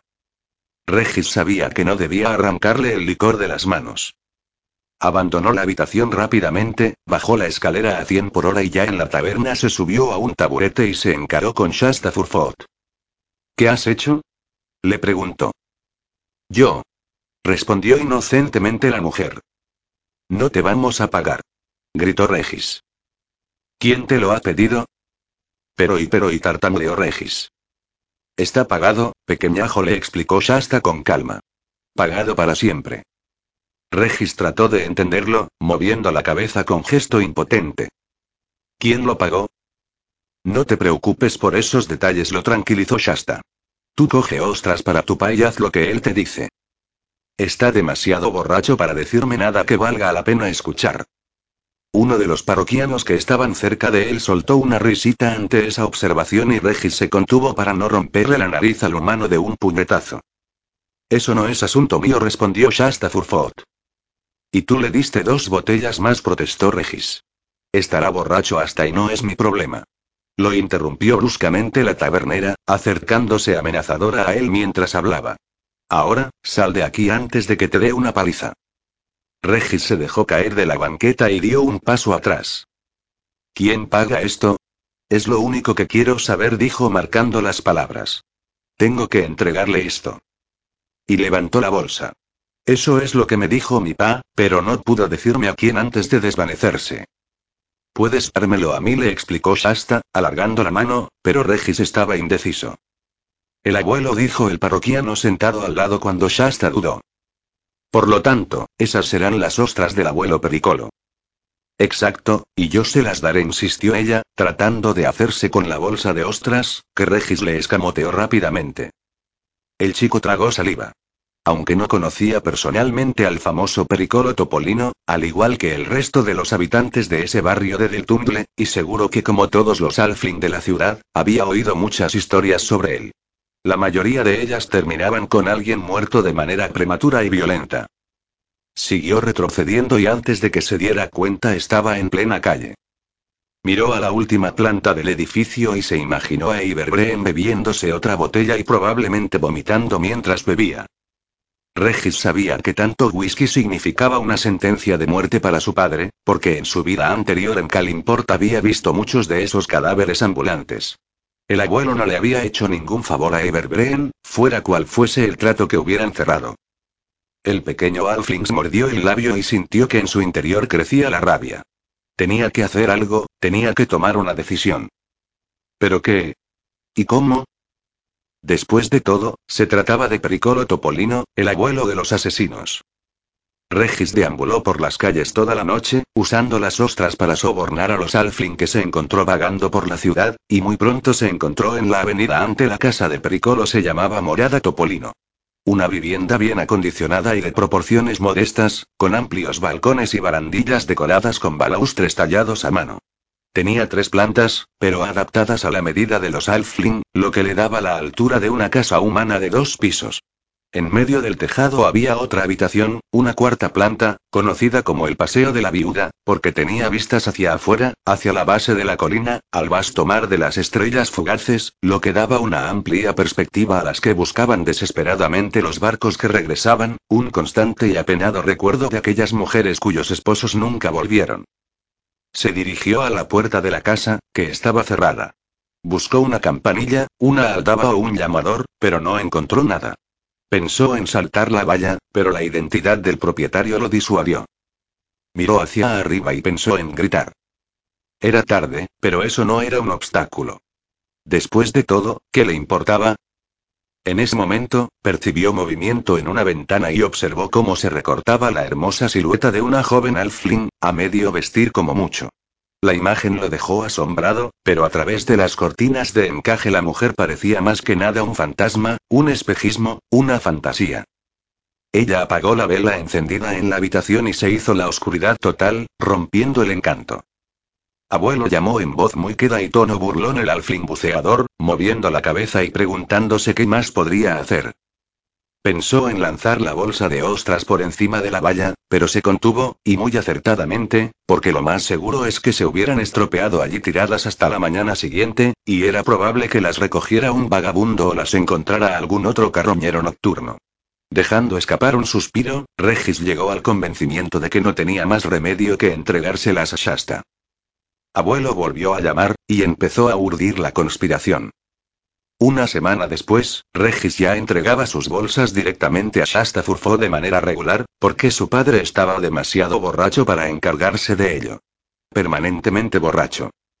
El chico veía a su padre cada vez más delgado y le rogó a Shasta que dejara de proporcionarle la bebida, pero ella no le hizo ni caso. Lo mío no es convertirme en mag de todos mis clientes, ¿o sí? Se va a morir, y luego ¿en qué situación quedarás tú? En la misma en que me encuentro ahora, respondió ella bruscamente. Salvo que tendré una habitación más para alquilar. La crueldad de la mujer dejó completamente desconcertado al Alfling, que centró sus pensamientos en Kalimport, muchas décadas atrás. Había observado esta actitud, principalmente, en los pobres de esa ciudad sureña y en personas humanos y Alfling indistintamente de las que sabían que tenían buen carácter. Así eran las cosas con los desamparados. Era tan poco lo que tenían que no podían ofrecer mucho, ni siquiera compasión. Siempre se había alabado a la gente rica, los pachas de Kalimport, por su filantropía, cuando en realidad el oro que repartían de manera tan caritativa no representaba nada para su tren de vida. Una mujer pobre podía acoger a un huérfano, sin mucho lujo, aunque el coste proporcional era sin duda mucho más alto. Pero, ay, todos debían felicitar a aquellos filántropos. Voy a dejar de suministrar las ostras, le dijo a Shasta, y finalizó la frase con un grudido. Entonces tendrás que hablarlo con el abuelo Pericolo. Tal vez deba hacerlo. Shasta lo miró desde la altura del mostrador y esbozó una sonrisa burlancia. Regis notó que estaba tragando saliva. Chico, estás mejor de lo que has estado nunca, dijo Shasta. Ya no vives bajo un cobertizo y tienes toda la comida que puedas desear. ¿Te gusta tu trabajo y esa ocupación te está rindiendo ahora más que nunca? ¿Has visto a mi pa? preguntó Regis. Quiero decir más tiempo que el justo para entregarle sus botellas de whisky. ¿Sigue comiendo? Ahora va comiendo. Y vomitándolo todo en tu habitación. Por primera vez, Regis vio un atisbo de simpatía en la expresión de Shasta. Se echó hacia adelante y le pidió que se acercara, entonces le dijo en voz baja. No es asunto mío, pequeñajo. Tu pa tiene sus propias ideas y su modo de hacer las cosas, y nadie le puede llevar la contraria. Nadie, ni siquiera tú. Ahora tienes que ser listo y pensar en ti mismo. Hace muchos años que Everbreen va cuesta abajo. Desde antes de que tú nacieras. He visto esto demasiadas veces. Puedes ir y gritarle lo que quieras, pero no desviarás su camino hacia la tumba. Entonces deja de darle alcohol, rogó Regis. Lo conseguirá de todos modos, si no se lo proporcionó yo lo buscará en la calle. ¿Vas a decirles a todos los taberneros de Giltundle que no le vendan más? ¿Y qué hay de esos aliados que encuentra en la calle para que le compren botellas en locales como el mío? Si no tiene dinero, entonces no puede adquirir las botellas, dijo Regis. Entonces, ¿vas a renunciar a tu trabajo? Si es necesario lo haré, afirmó Regis, y resopló, se dio la vuelta y echó a andar hacia la puerta. La fuerte mano de Shasta se le clavó en el hombro y tiró de él hacia atrás, dándole la vuelta para tenerlo frente al mostrador. Escúchame bien, araña le dijo. Lo que te voy a decir, lo hago porque te he tomado cariño. Hizo una pausa y miró a ambos lados, como para asegurarse de que nadie podía escuchar sus palabras, lo cual le dio peso a lo que dijo cuando siguió hablando. No te vas a entender con el abuelo Pericolo, de modo que atiende a lo que voy a decir. No lo hagas enfadar. No lo hagas nunca, o lo pagarás de maneras que ni siquiera puedes imaginarte. Regis la miró con curiosidad. Te he visto con él, respondió. Os reíais mucho y charlabais animadamente. Por supuesto. Estoy tratando de congraciarme con él. Y tú también deberías por tu propio bien y por el de tu pa. Mi pa no puede seguir así. Su final no está muy lejos y el tuyo tampoco le advirtió Shasta. Ahora trabajas para Pericolo. Cuando trabajas para Pericolo, acabas trabajando siempre para Pericolo. Para siempre jamás. Métetelo en la cabeza ahora, antes de que vayas a cometer alguna estupidez. Regis la miró con dureza, pero no respondió. Sin duda, ella pensaba que él era un neófito en asuntos de este tipo, pero había crecido en las duras calles de Calimport, donde los tipos como Pericolo Topolino campaban a su antojo. Maldijo para sus adentros. Por unos instantes se permitió la fantasía de que era mayor, de que habitaba un cuerpo maduro y entrenado, con el que podía enfrentarse a los tipos como Pericolo Topolino. ¿Pero qué iba a hacer? Pensó en Brennan Prus y en cómo se había enfrentado a sus miedos y había plantado cara a ese chico mayor y más alto que él, y lo había hecho esperando recibir una paliza. Sí, había sido un acto de valentía. Pero eso era muy diferente, mucho más peligroso. Tienes que acudir a la cumbre de Kelvin, masculló para sus adentros. ¿Qué? ¿Qué es lo que dices? preguntó Shasta. Regis negó con la cabeza y se dirigió hacia la puerta. Casi estaba llegando cuando un grito procedente de la escalera llamó su atención. Su padre entró en el local de la taberna, gritando. Bebida para todos los presentes. Invitación que fue respondida con los brindis de los otros parroquianos. Pero Shasta Furfoot aplacó rápidamente tanto entusiasmo, recordándole en voz alta a Everbreen que su cuenta en la casa solo era válida para sus propias consumiciones. Eso arrancó algunos abucheos y algunos tímidos insultos contra Everbreen. Regis se acercó a la puerta. Por un instante, clavó la mirada en la de su padre, que esbozó una gran sonrisa y se subió a un taburete. Luego se despreocupó de su hijo y se volvió hacia Shasta, y dio un puñetazo en el mostrador. Ella ya iba hacia él, botella en mano, para llenarle un vaso de whisky. No importa, dijo Regis para sus adentros en el momento de abandonar la taberna. Nada de eso importaba. Él solo estaba allí preparándose para su viaje al Valle del Viento helado y para su vuelta con los compañeros del salón. Y estaría listo, insistió calladamente. Pero echó una mirada a la taberna y una oleada de emociones recorrió su cuerpo. Everbreen era su padre y lo había tratado bastante bien, a su desastrosa manera. Nunca le había pegado y había encontrado alguna que otra ocasión para demostrarle ternura. Everbreen había vivido una vida miserable, todavía más miserable desde la muerte de su esposa durante el parto de Regis. Pero solo en una ocasión en los diez años que tenía de vida había escuchado a su padre culparlo de su suerte miserable, y en ese caso incluso se había disculpado al día siguiente, ya sobrio. No tiene importancia, volvió a decir Regis, pero con menos agitación y con más arrepentimiento, porque reconoció la mentira. Por supuesto que importaba. Tenía que importar. Si no fuera así, ¿qué sentido tenía que un miserable y desagradecido Regis perteneciera a los compañeros del salón? ¿Pero qué podía hacer él? Miró hacia el norte, hacia la elegante morada Topolino. El aviso de Shasta resonó en su cabeza y supo que la mujer no exageraba. Pericolo era el abuelo de todo aquel al que conocía, y eso quería decir que era el abuelo de los asesinos. No se alcanza ese título gratuitamente.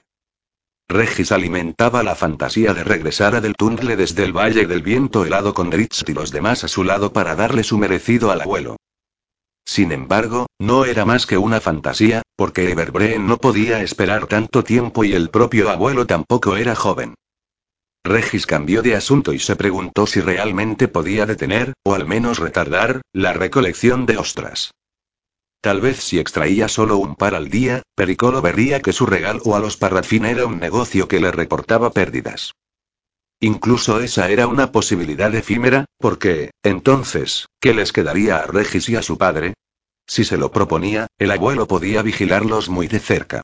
Tendrían que seguir en la más absoluta miseria o provocar su ira. Regis lanzó un suspiro. Volvió a mirar en dirección a la morada Topolino, pero con total desesperanza. La situación no fue a mejor en las siguientes semanas. Con una botella en cada mano, Eiberbreen andaba a trompicones alrededor de la taberna y por las calles, cubierto de vómito y de innumerables y pequeñas heridas que se hacía al caerse de una silla, contra un aparedo en la calle. También tenía incontables rozaduras y cortes en los nudillos, ya que en su profunda borrachera a menudo le daba por insultar a la gente. Una tarde que Regis regresó a la habitación que compartían, con la bolsa medio llena, se encontró a su padre en un estado de gran agitación. Los vasos rotos y un charco de un líquido marrón semitranslúcido al lado de una pared le dieron una pista de lo sucedido. Ah, me alegro de que estés aquí, farfulló Iberbreen, luego se echó a reír y a punto estuvo de caer desde donde estaba sentado cerca del destrozo. Tengo las piernas un poco flojas, dijo, tratando inútilmente de ponerse de pie, Regis lo ayudó, pero su padre se cayó inmediatamente contra la pared en busca de un apoyo más firme. Sé bueno y tráeme otra botella, le pidió Everbren. No respondió Regis, y escuchar su negativa no hizo más que reforzar su decisión. No era mucho lo que podía hacer para abordar la situación a largo plazo, pero tal vez pudiera resolver el problema más directamente. No. repitió Iberbreen mirándolo con dureza. Demasiado, pa dijo Regis con tono tranquilo. ¿Eh? Estás demasiado pegado a la botella, pa dijo Regis. Tienes que beber menos. Más comida y menos bebida, ¿te parece? Notó que Everbreen ni pestañeaba. Y tienes que salir de esta taberna. Apenas sales ya a la calle.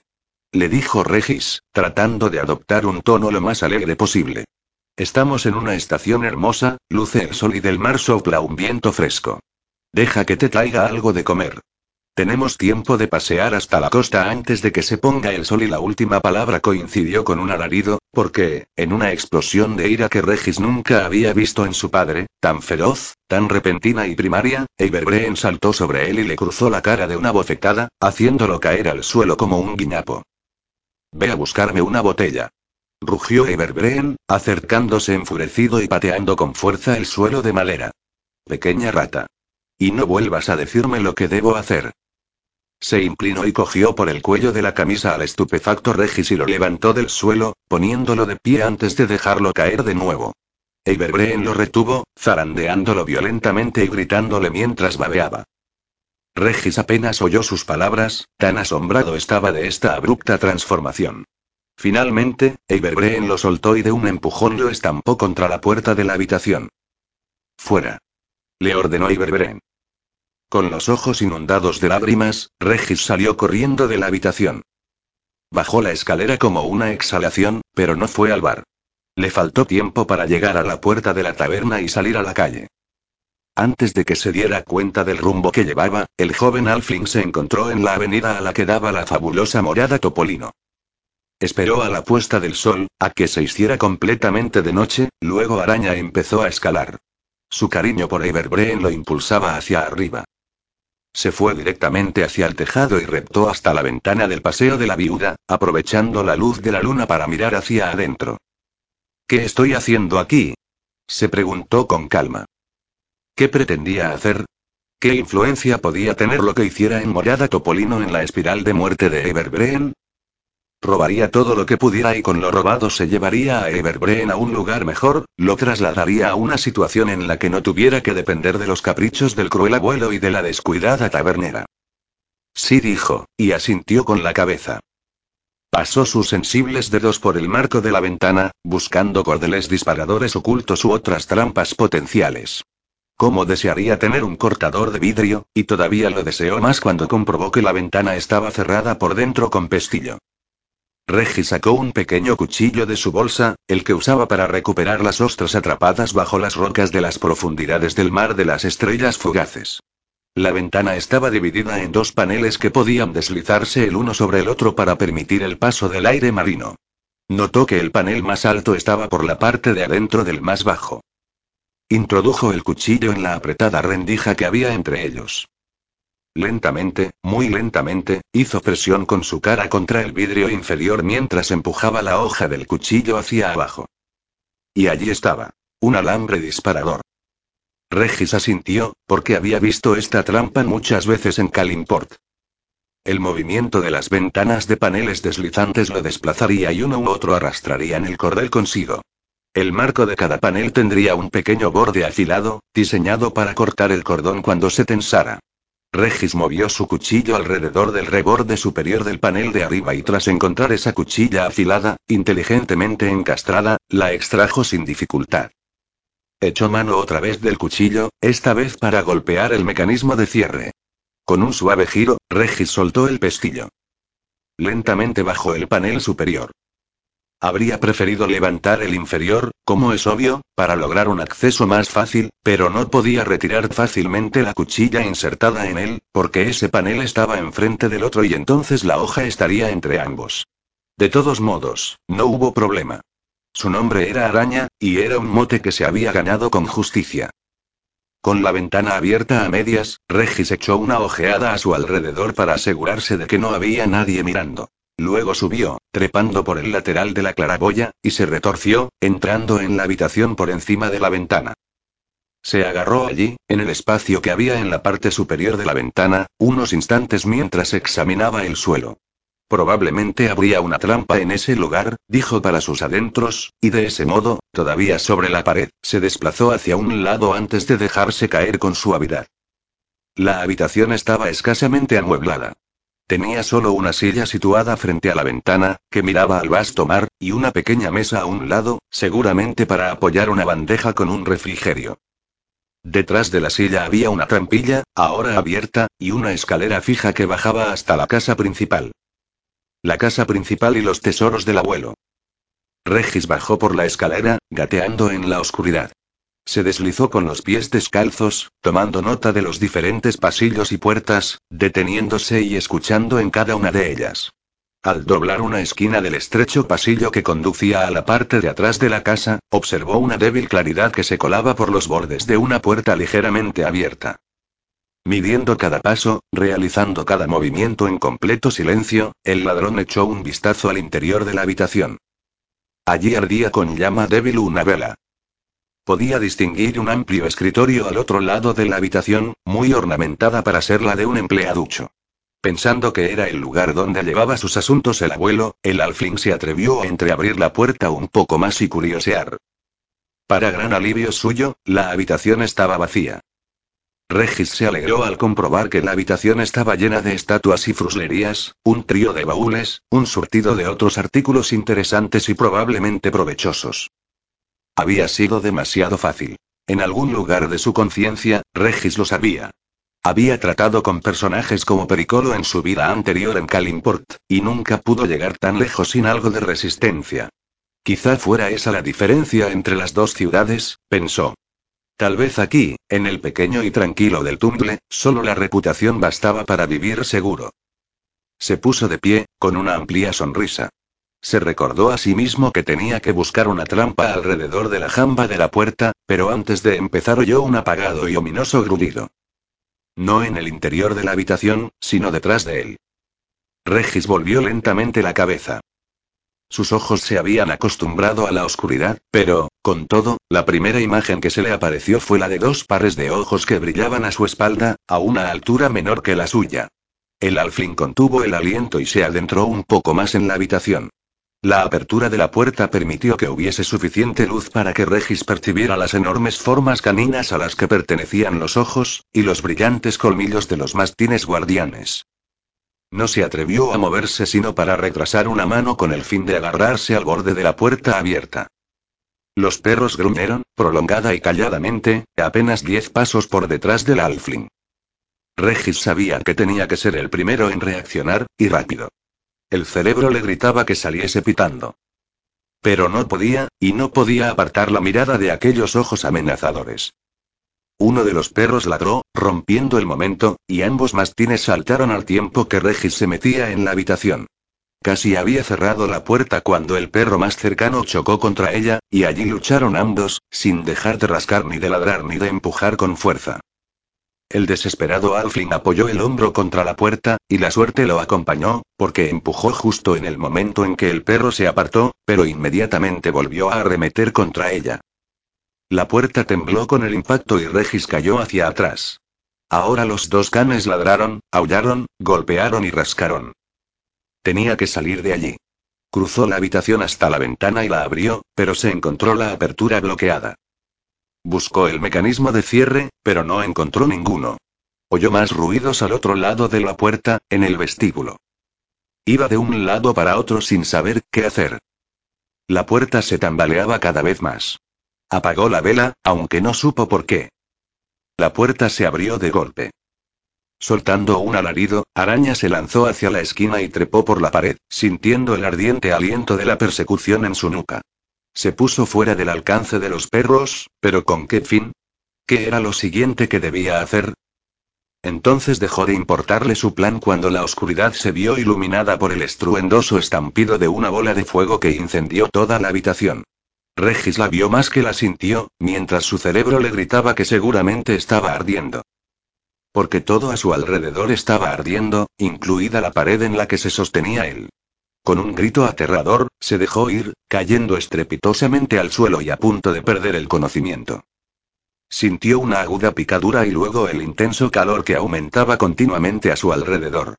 Tenía que salir, pero no podía. Rodó sobre la espalda y miró hacia el ardiente techo. Pensó en su pobre padre.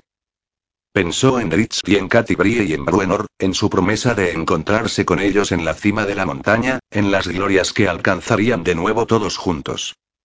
Pero sabía que Iruladón no lo estaba esperando. Esta vez no. Las pesadas y ardientes vigas se desplomaron sobre él con un tremendo rugido y una avalancha de llamas. Él ni siquiera oyó su propio grito. 12. La señora. Año del esplendor fulgurante, 1469 CV. Netheril. Parecía estar dentro de una pesadilla. Caía sin remedio y el viento ensordecedor retumbaba en sus oídos. Daba tumbos y trataba de enderezarse, con lo cual solo conseguía retorcerse y girar y dar volteretas en el aire.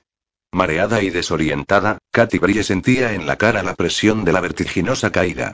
Ese momento no se había dado cuenta de que estaba gritando a pleno pulmón, aunque a decir verdad no podía ni oír su voz con el ulular del aire en sus oídos. Notó que los colores daban vueltas ante ella, marrón y azul, marrón y azul, y se valió de eso para orientarse, arriba y abajo. Se estiró cuán larga era y abrió los brazos todo lo que pudo, con lo que, poco a poco, pudo ir frenando su caída. Pero entonces, distinguiendo una vez más entre cielo y tierra, otra realidad se le impuso con rotundidad. El suelo estaba mucho más cerca y ella avanzaba a toda velocidad hacia él, sin la energía necesaria para transformarse en ave ni en ninguna otra cosa. No era más que una niña humana cuyos huesos iban a hacerse papilla cuando se estrellara contra el suelo. Lady Abelier dio un grito ahogado y se llevó la mano a la boca al ver la escena que se desarrollaba en las aguas de su cuenco de escrutinio. Miró hacia el este, pero la niña estaba demasiado lejos para poder verla a simple vista. Id. Rápido. Ayudadla. Les gritó a un par de estudiantes que estaban cerca. Las dos jóvenes, Diamone y Jacobin, echaron una mirada al cuenco de escrutinio, dieron un grito ahogado y salieron corriendo. No, no, no decía Lady Abeliere dirigiéndose a la niña que no podía oírla. No quería que terminara de esdir. Había algo de magnífico y fascinante en esta criatura y ahora estaba a punto de llegar a su fin ante sus propios ojos. Se estrujó el cerebro buscando algún conjuro que pudiera lanzar a través del cuenco de escrutinio. ¿Era posible siquiera? Oyó un grito contenido a sus espaldas y al mirar por encima del hombro vio a Ariadne y a Erika con los ojos desorbitados, horrorizadas. Erika empezó a sollozar, identificándose con la niña. Lady Abeliere ni siquiera deseaba volver a girarse, porque al apartar los ojos de la horrorosa escena había interrumpido su concentración. No había nada que hacer, se dijo, y entonces también se dijo que no tenía sentido presenciar la macabra catástrofe que se avecinaba. Sin embargo, no pudo resistirse y mordiéndose el labio se volvió para mirar una vez más cómo caía Rukia. Empezó a formular un conjuro de levitación. Tal vez no sirviera para nada, pero tenía que intentarlo. La sensación de caída cesó. Ahora era como hacer frente a un fuerte viento, con los brazos abiertos para ofrecer la máxima resistencia. No obstante, el suelo se acercaba. Era cuestión de segundos. La niña empezó a recitar un conjuro que había aprendido apenas un par de semanas antes. Solo gracias a él se había atrevido Katy Brie a volar tan alto, porque, por supuesto, era muy consciente de que la magia de su capacidad de cambiar formas era limitada y podía abandonarla de repente. Empezó a susurrar. Luchó contra el tirón del viento y buscó en su bolsillo, de donde sacó una pluma.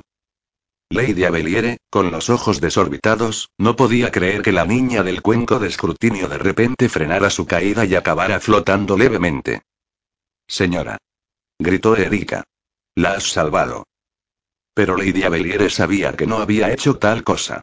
En su desesperación había empezado atropelladamente a formular su conjuro de levitación, pero no había conseguido completarlo.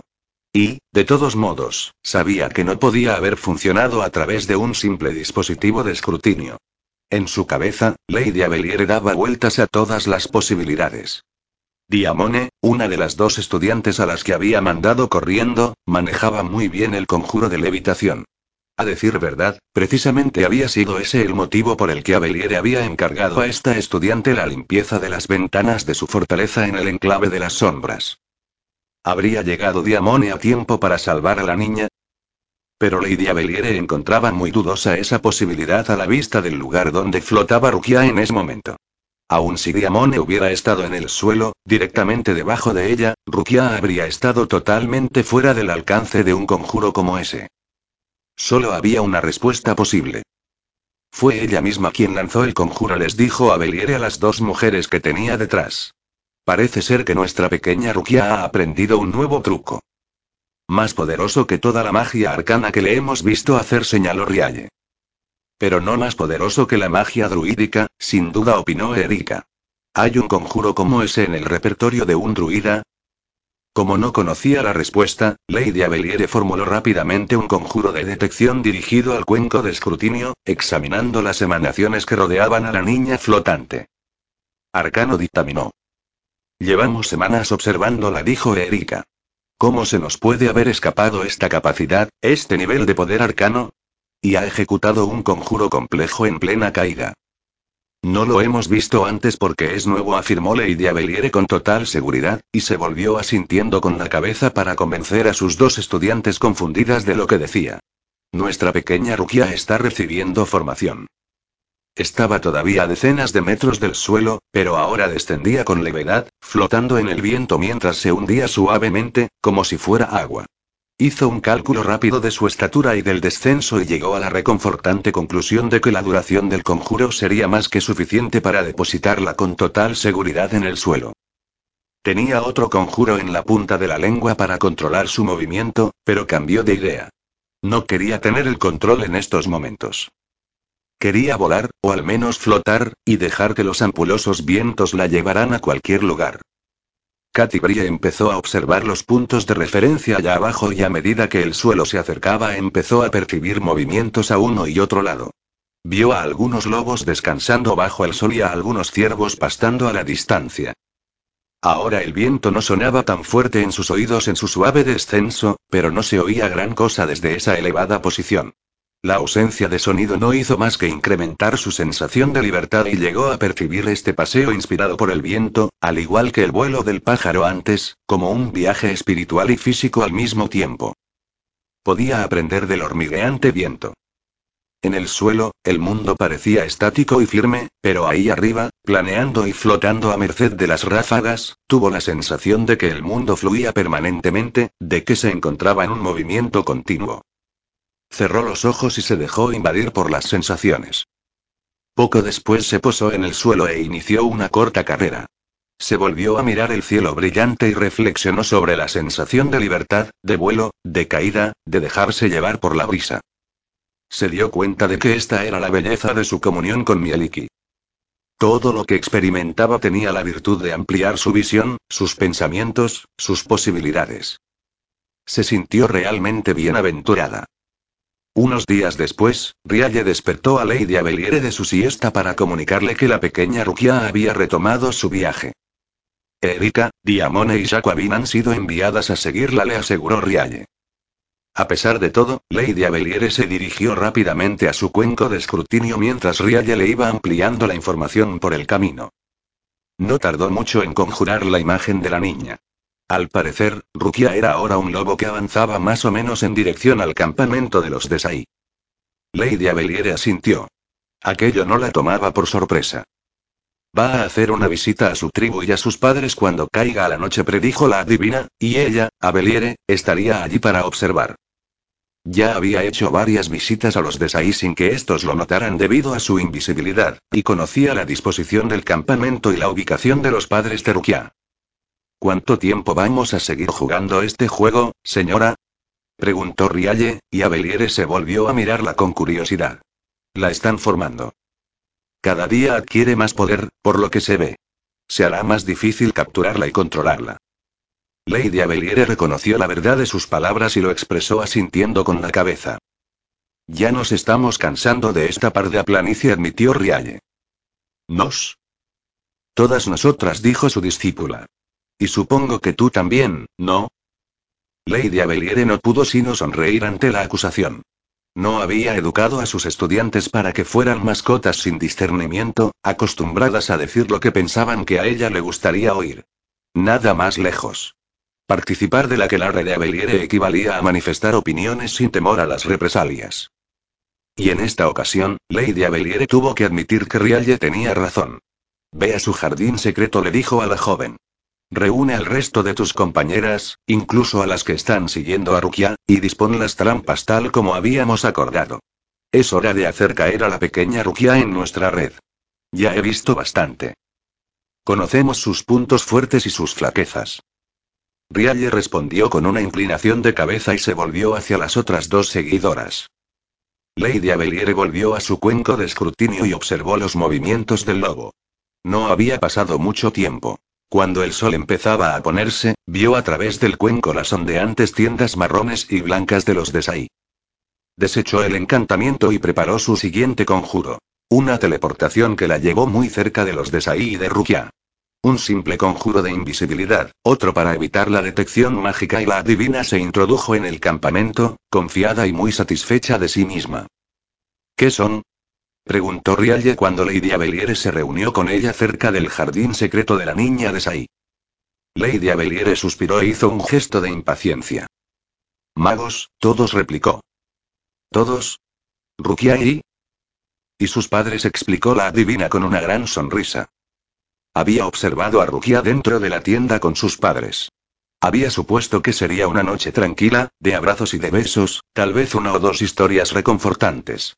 Lo que había visto, en cambio, era una sesión de formación en las artes mágicas tan rigurosa y exigente como cualquiera de las clases que solía dar ella a estudiantes mucho mayores. Los padres de Rukia, especialmente su madre, Kavita, habían estado instruyendo a la niña sobre la gloria de Atar la inclemente, la diosa amarilla, la portadora de la luz y el fuego. Rukia era capaz de conjurar con facilidad un fuelle para avivar el fuego y su conjuro tenía un poder considerable.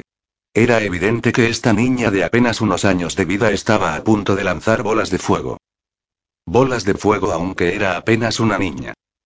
La mera idea dejó a Lady Abeliere sin aliento. ¿Sus padres practican el arte? preguntó Rialle. Pero son Medine. Eso está prohibido.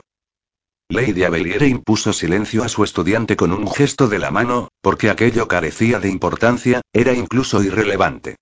Ella era perfectamente consciente de que los Pedine tenían usuarios de magia entre los suyos a pesar de la prohibición del enclave de las sombras. No tenía importancia, ni para Abeliere ni para los gobernantes necerilianos. La prohibición solo pretendía que estos usuarios de la magia permaneciesen en la sombra y que no ocuparan un puesto preponderante entre tribus potencialmente insurgentes. Rialle no paraba de hablar, pero Lady Abeliera le impuso silencio de forma más perentoria. La adivina estaba considerando sus planes a la luz de la nueva información que acababa de adquirir sobre Rukia. Repasó la secuencia prevista. La rapidez sería la clave. Katy Brie, agotada por sus lecciones, no regresó esa noche a su jardín. No lo hizo hasta bien entrado el día siguiente, cuando apareció entre las paredes rocosas azotadas por el viento otra vez bajo la forma de un lobo. Esta se había convertido en su encarnación animal favorita. Se sentía tan ligera sobre sus garras. Y sus sentidos, especialmente el oído y el olfato, se agudizaban tanto que se sentía a salvo correteando por las planicies. Le gustaba también cómo se veía el mundo a través de los ojos de un cánido, con ese campo visual ampliado. Aunque echaba de menos los colores vibrantes de sus ojos humanos. La claridad de ese mundo más atenuado la sorprendía por las definidas estructuras de las hierbas y por su capacidad para captar hasta la más leve señal de movimiento. Pero a pesar de que no veía nada fuera de lugar mientras corría hacia su refugio, algo no encajaba. Se dio cuenta rápidamente cuando unos olores extraños le hicieron cosquillas en la nariz. Miró a su alrededor y tras recuperar su forma humana siguió su exploración, iniciando un conjuro para detectar cualquier magia en las inmediaciones. Apenas hubo comenzado, una oleada de energía disipadora la envolvió y oyó a sus espaldas una voz que decía. Nada de trucos, pequeña.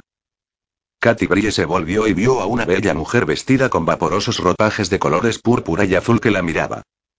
También se hicieron visibles otras al desaparecer su invisibilidad colectiva. Eran cinco mujeres más jóvenes, pero vestidas de forma similar, que flotaban por encima del jardín con los brazos extendidos. No pongas resistencia, jovencita, dijo una séptima mujer, que apareció junto a la mayor del grupo y empezó a musitar algo, como si estuviera formulando un conjuro.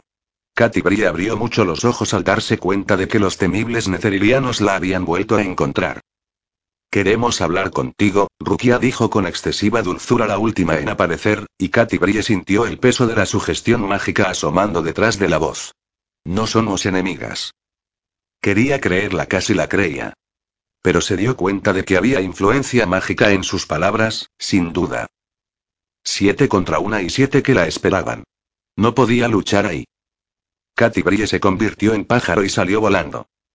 Al menos lo intentó, porque no tardó en darse cuenta por las malas de que las cinco magas flotantes eran en realidad puntos de anclaje. La mayor del grupo lanzó su conjuro y el espacio entre las cinco se reveló como una red justo en el momento en que Katy Brie trataba de volar a través de ella. Chocó contra la malla y se quedó enredada en ella. Pensó en la lección de su madre y supo que su única posibilidad era el fuego, aunque seguramente resultaría chamuscada en el intento. Sin embargo, antes de que pudiera hacer un conjuro vio que brotaban chispas a su alrededor, ya que las cinco magas flotantes encendieron sus manos, liberándose por ese medio de la red que entonces, suelta de sus anclajes, cayó al suelo llevando a Katy Brie consigo. Se dio un buen golpe al caer y se quedó sin respiración, y en ese momento de confusión recuperó su forma humana, aunque se encontró igual de enredada que antes. De repente, la red había desaparecido y tres mujeres jóvenes corrieron hacia ella. Intentó transformarse en un oso con la intención de destrozarlas y pero fracasó, porque en cuanto comenzó el encantamiento se apoderaron de ella varias oleadas de magia disipadora. A continuación llegó un conjuro más insidioso que afectó a su mente, dejando su cuerpo insensible a la llamada de sus pensamientos y manteniéndola inmóvil en el sitio. Luchó contra él y hasta consiguió mantenerse libre en cierta medida de su atenazamiento paralizante. Sin embargo, la distracción le costó cara. Sintió que le echaban las manos hacia atrás y que le aplicaban inmediatamente ataduras mágicas. Gritó y se debatió, pero tenía apenas seis años y no podía enfrentarse a las mujeres, todas mayores que ella. Le pusieron una capucha y la tiraron al suelo. Sintió que la encerraban en un grueso saco.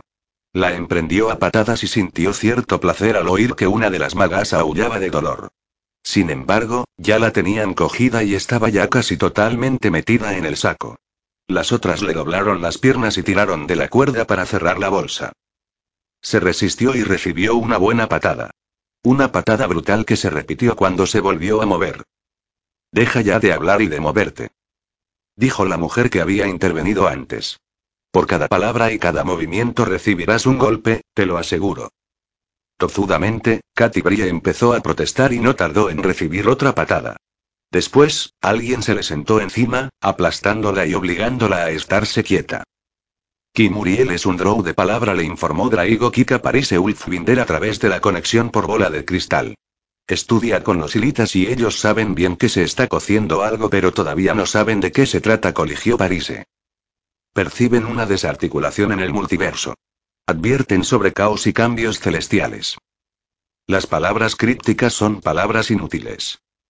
Por ahora respondió Draigo Kik abruptamente. Dales tiempo. ¿Has dado con tu antiguo prisionero? ¿Has determinado si este Drow, Rich Dourden, es realmente un mortal favorecido por los dioses? Nadie lo ha encontrado, aunque muchos lo buscan, entre ellos Harlaxle de Bregandaerte. Es como si Dritz simplemente hubiera desaparecido del universo conocido. Pero no te preocupes. No es lo más importante para mí, y menos ahora que he cerrado este trato con Kimuriel, quien me proporcionará respuestas más importantes que las que podría haberme dado jamás Dritz Douden. ¿Necesitamos otro prisionero capaz de ofrecernos respuestas? ¿Necesitamos a alguno, o lo hemos necesitado alguna vez? Respondió Draigo Kik. No he vuelto a perseguir a Dritz ni he tratado de vengarme de esta organización Drow con la cual los dos hemos tenido negocios. Parise Ulfwinder chocó sus dedos unos contra otros nerviosamente. ¿Le has hablado a Kimuriel de la oscuridad de Chelrigo? Por supuesto que no. Contestó Draigo Kik. Nuestro acuerdo consiste en que yo perdonaré el asalto de Bregan Daerte a mi casa a cambio de la información que él obtenga en el tiempo que pase con los desolladores de mentes. No ofrecí ni tuve intención de ofrecer nada a cambio, solo mi voluntad de permitir que se mantuviese nuestro acuerdo comercial con los mercenarios Drow, para provecho y beneficio de ambas partes. Pero es posible que nuestro soneto contenga claves que los hilitas pudieran encontrar valiosas para su búsqueda de la verdad celestial.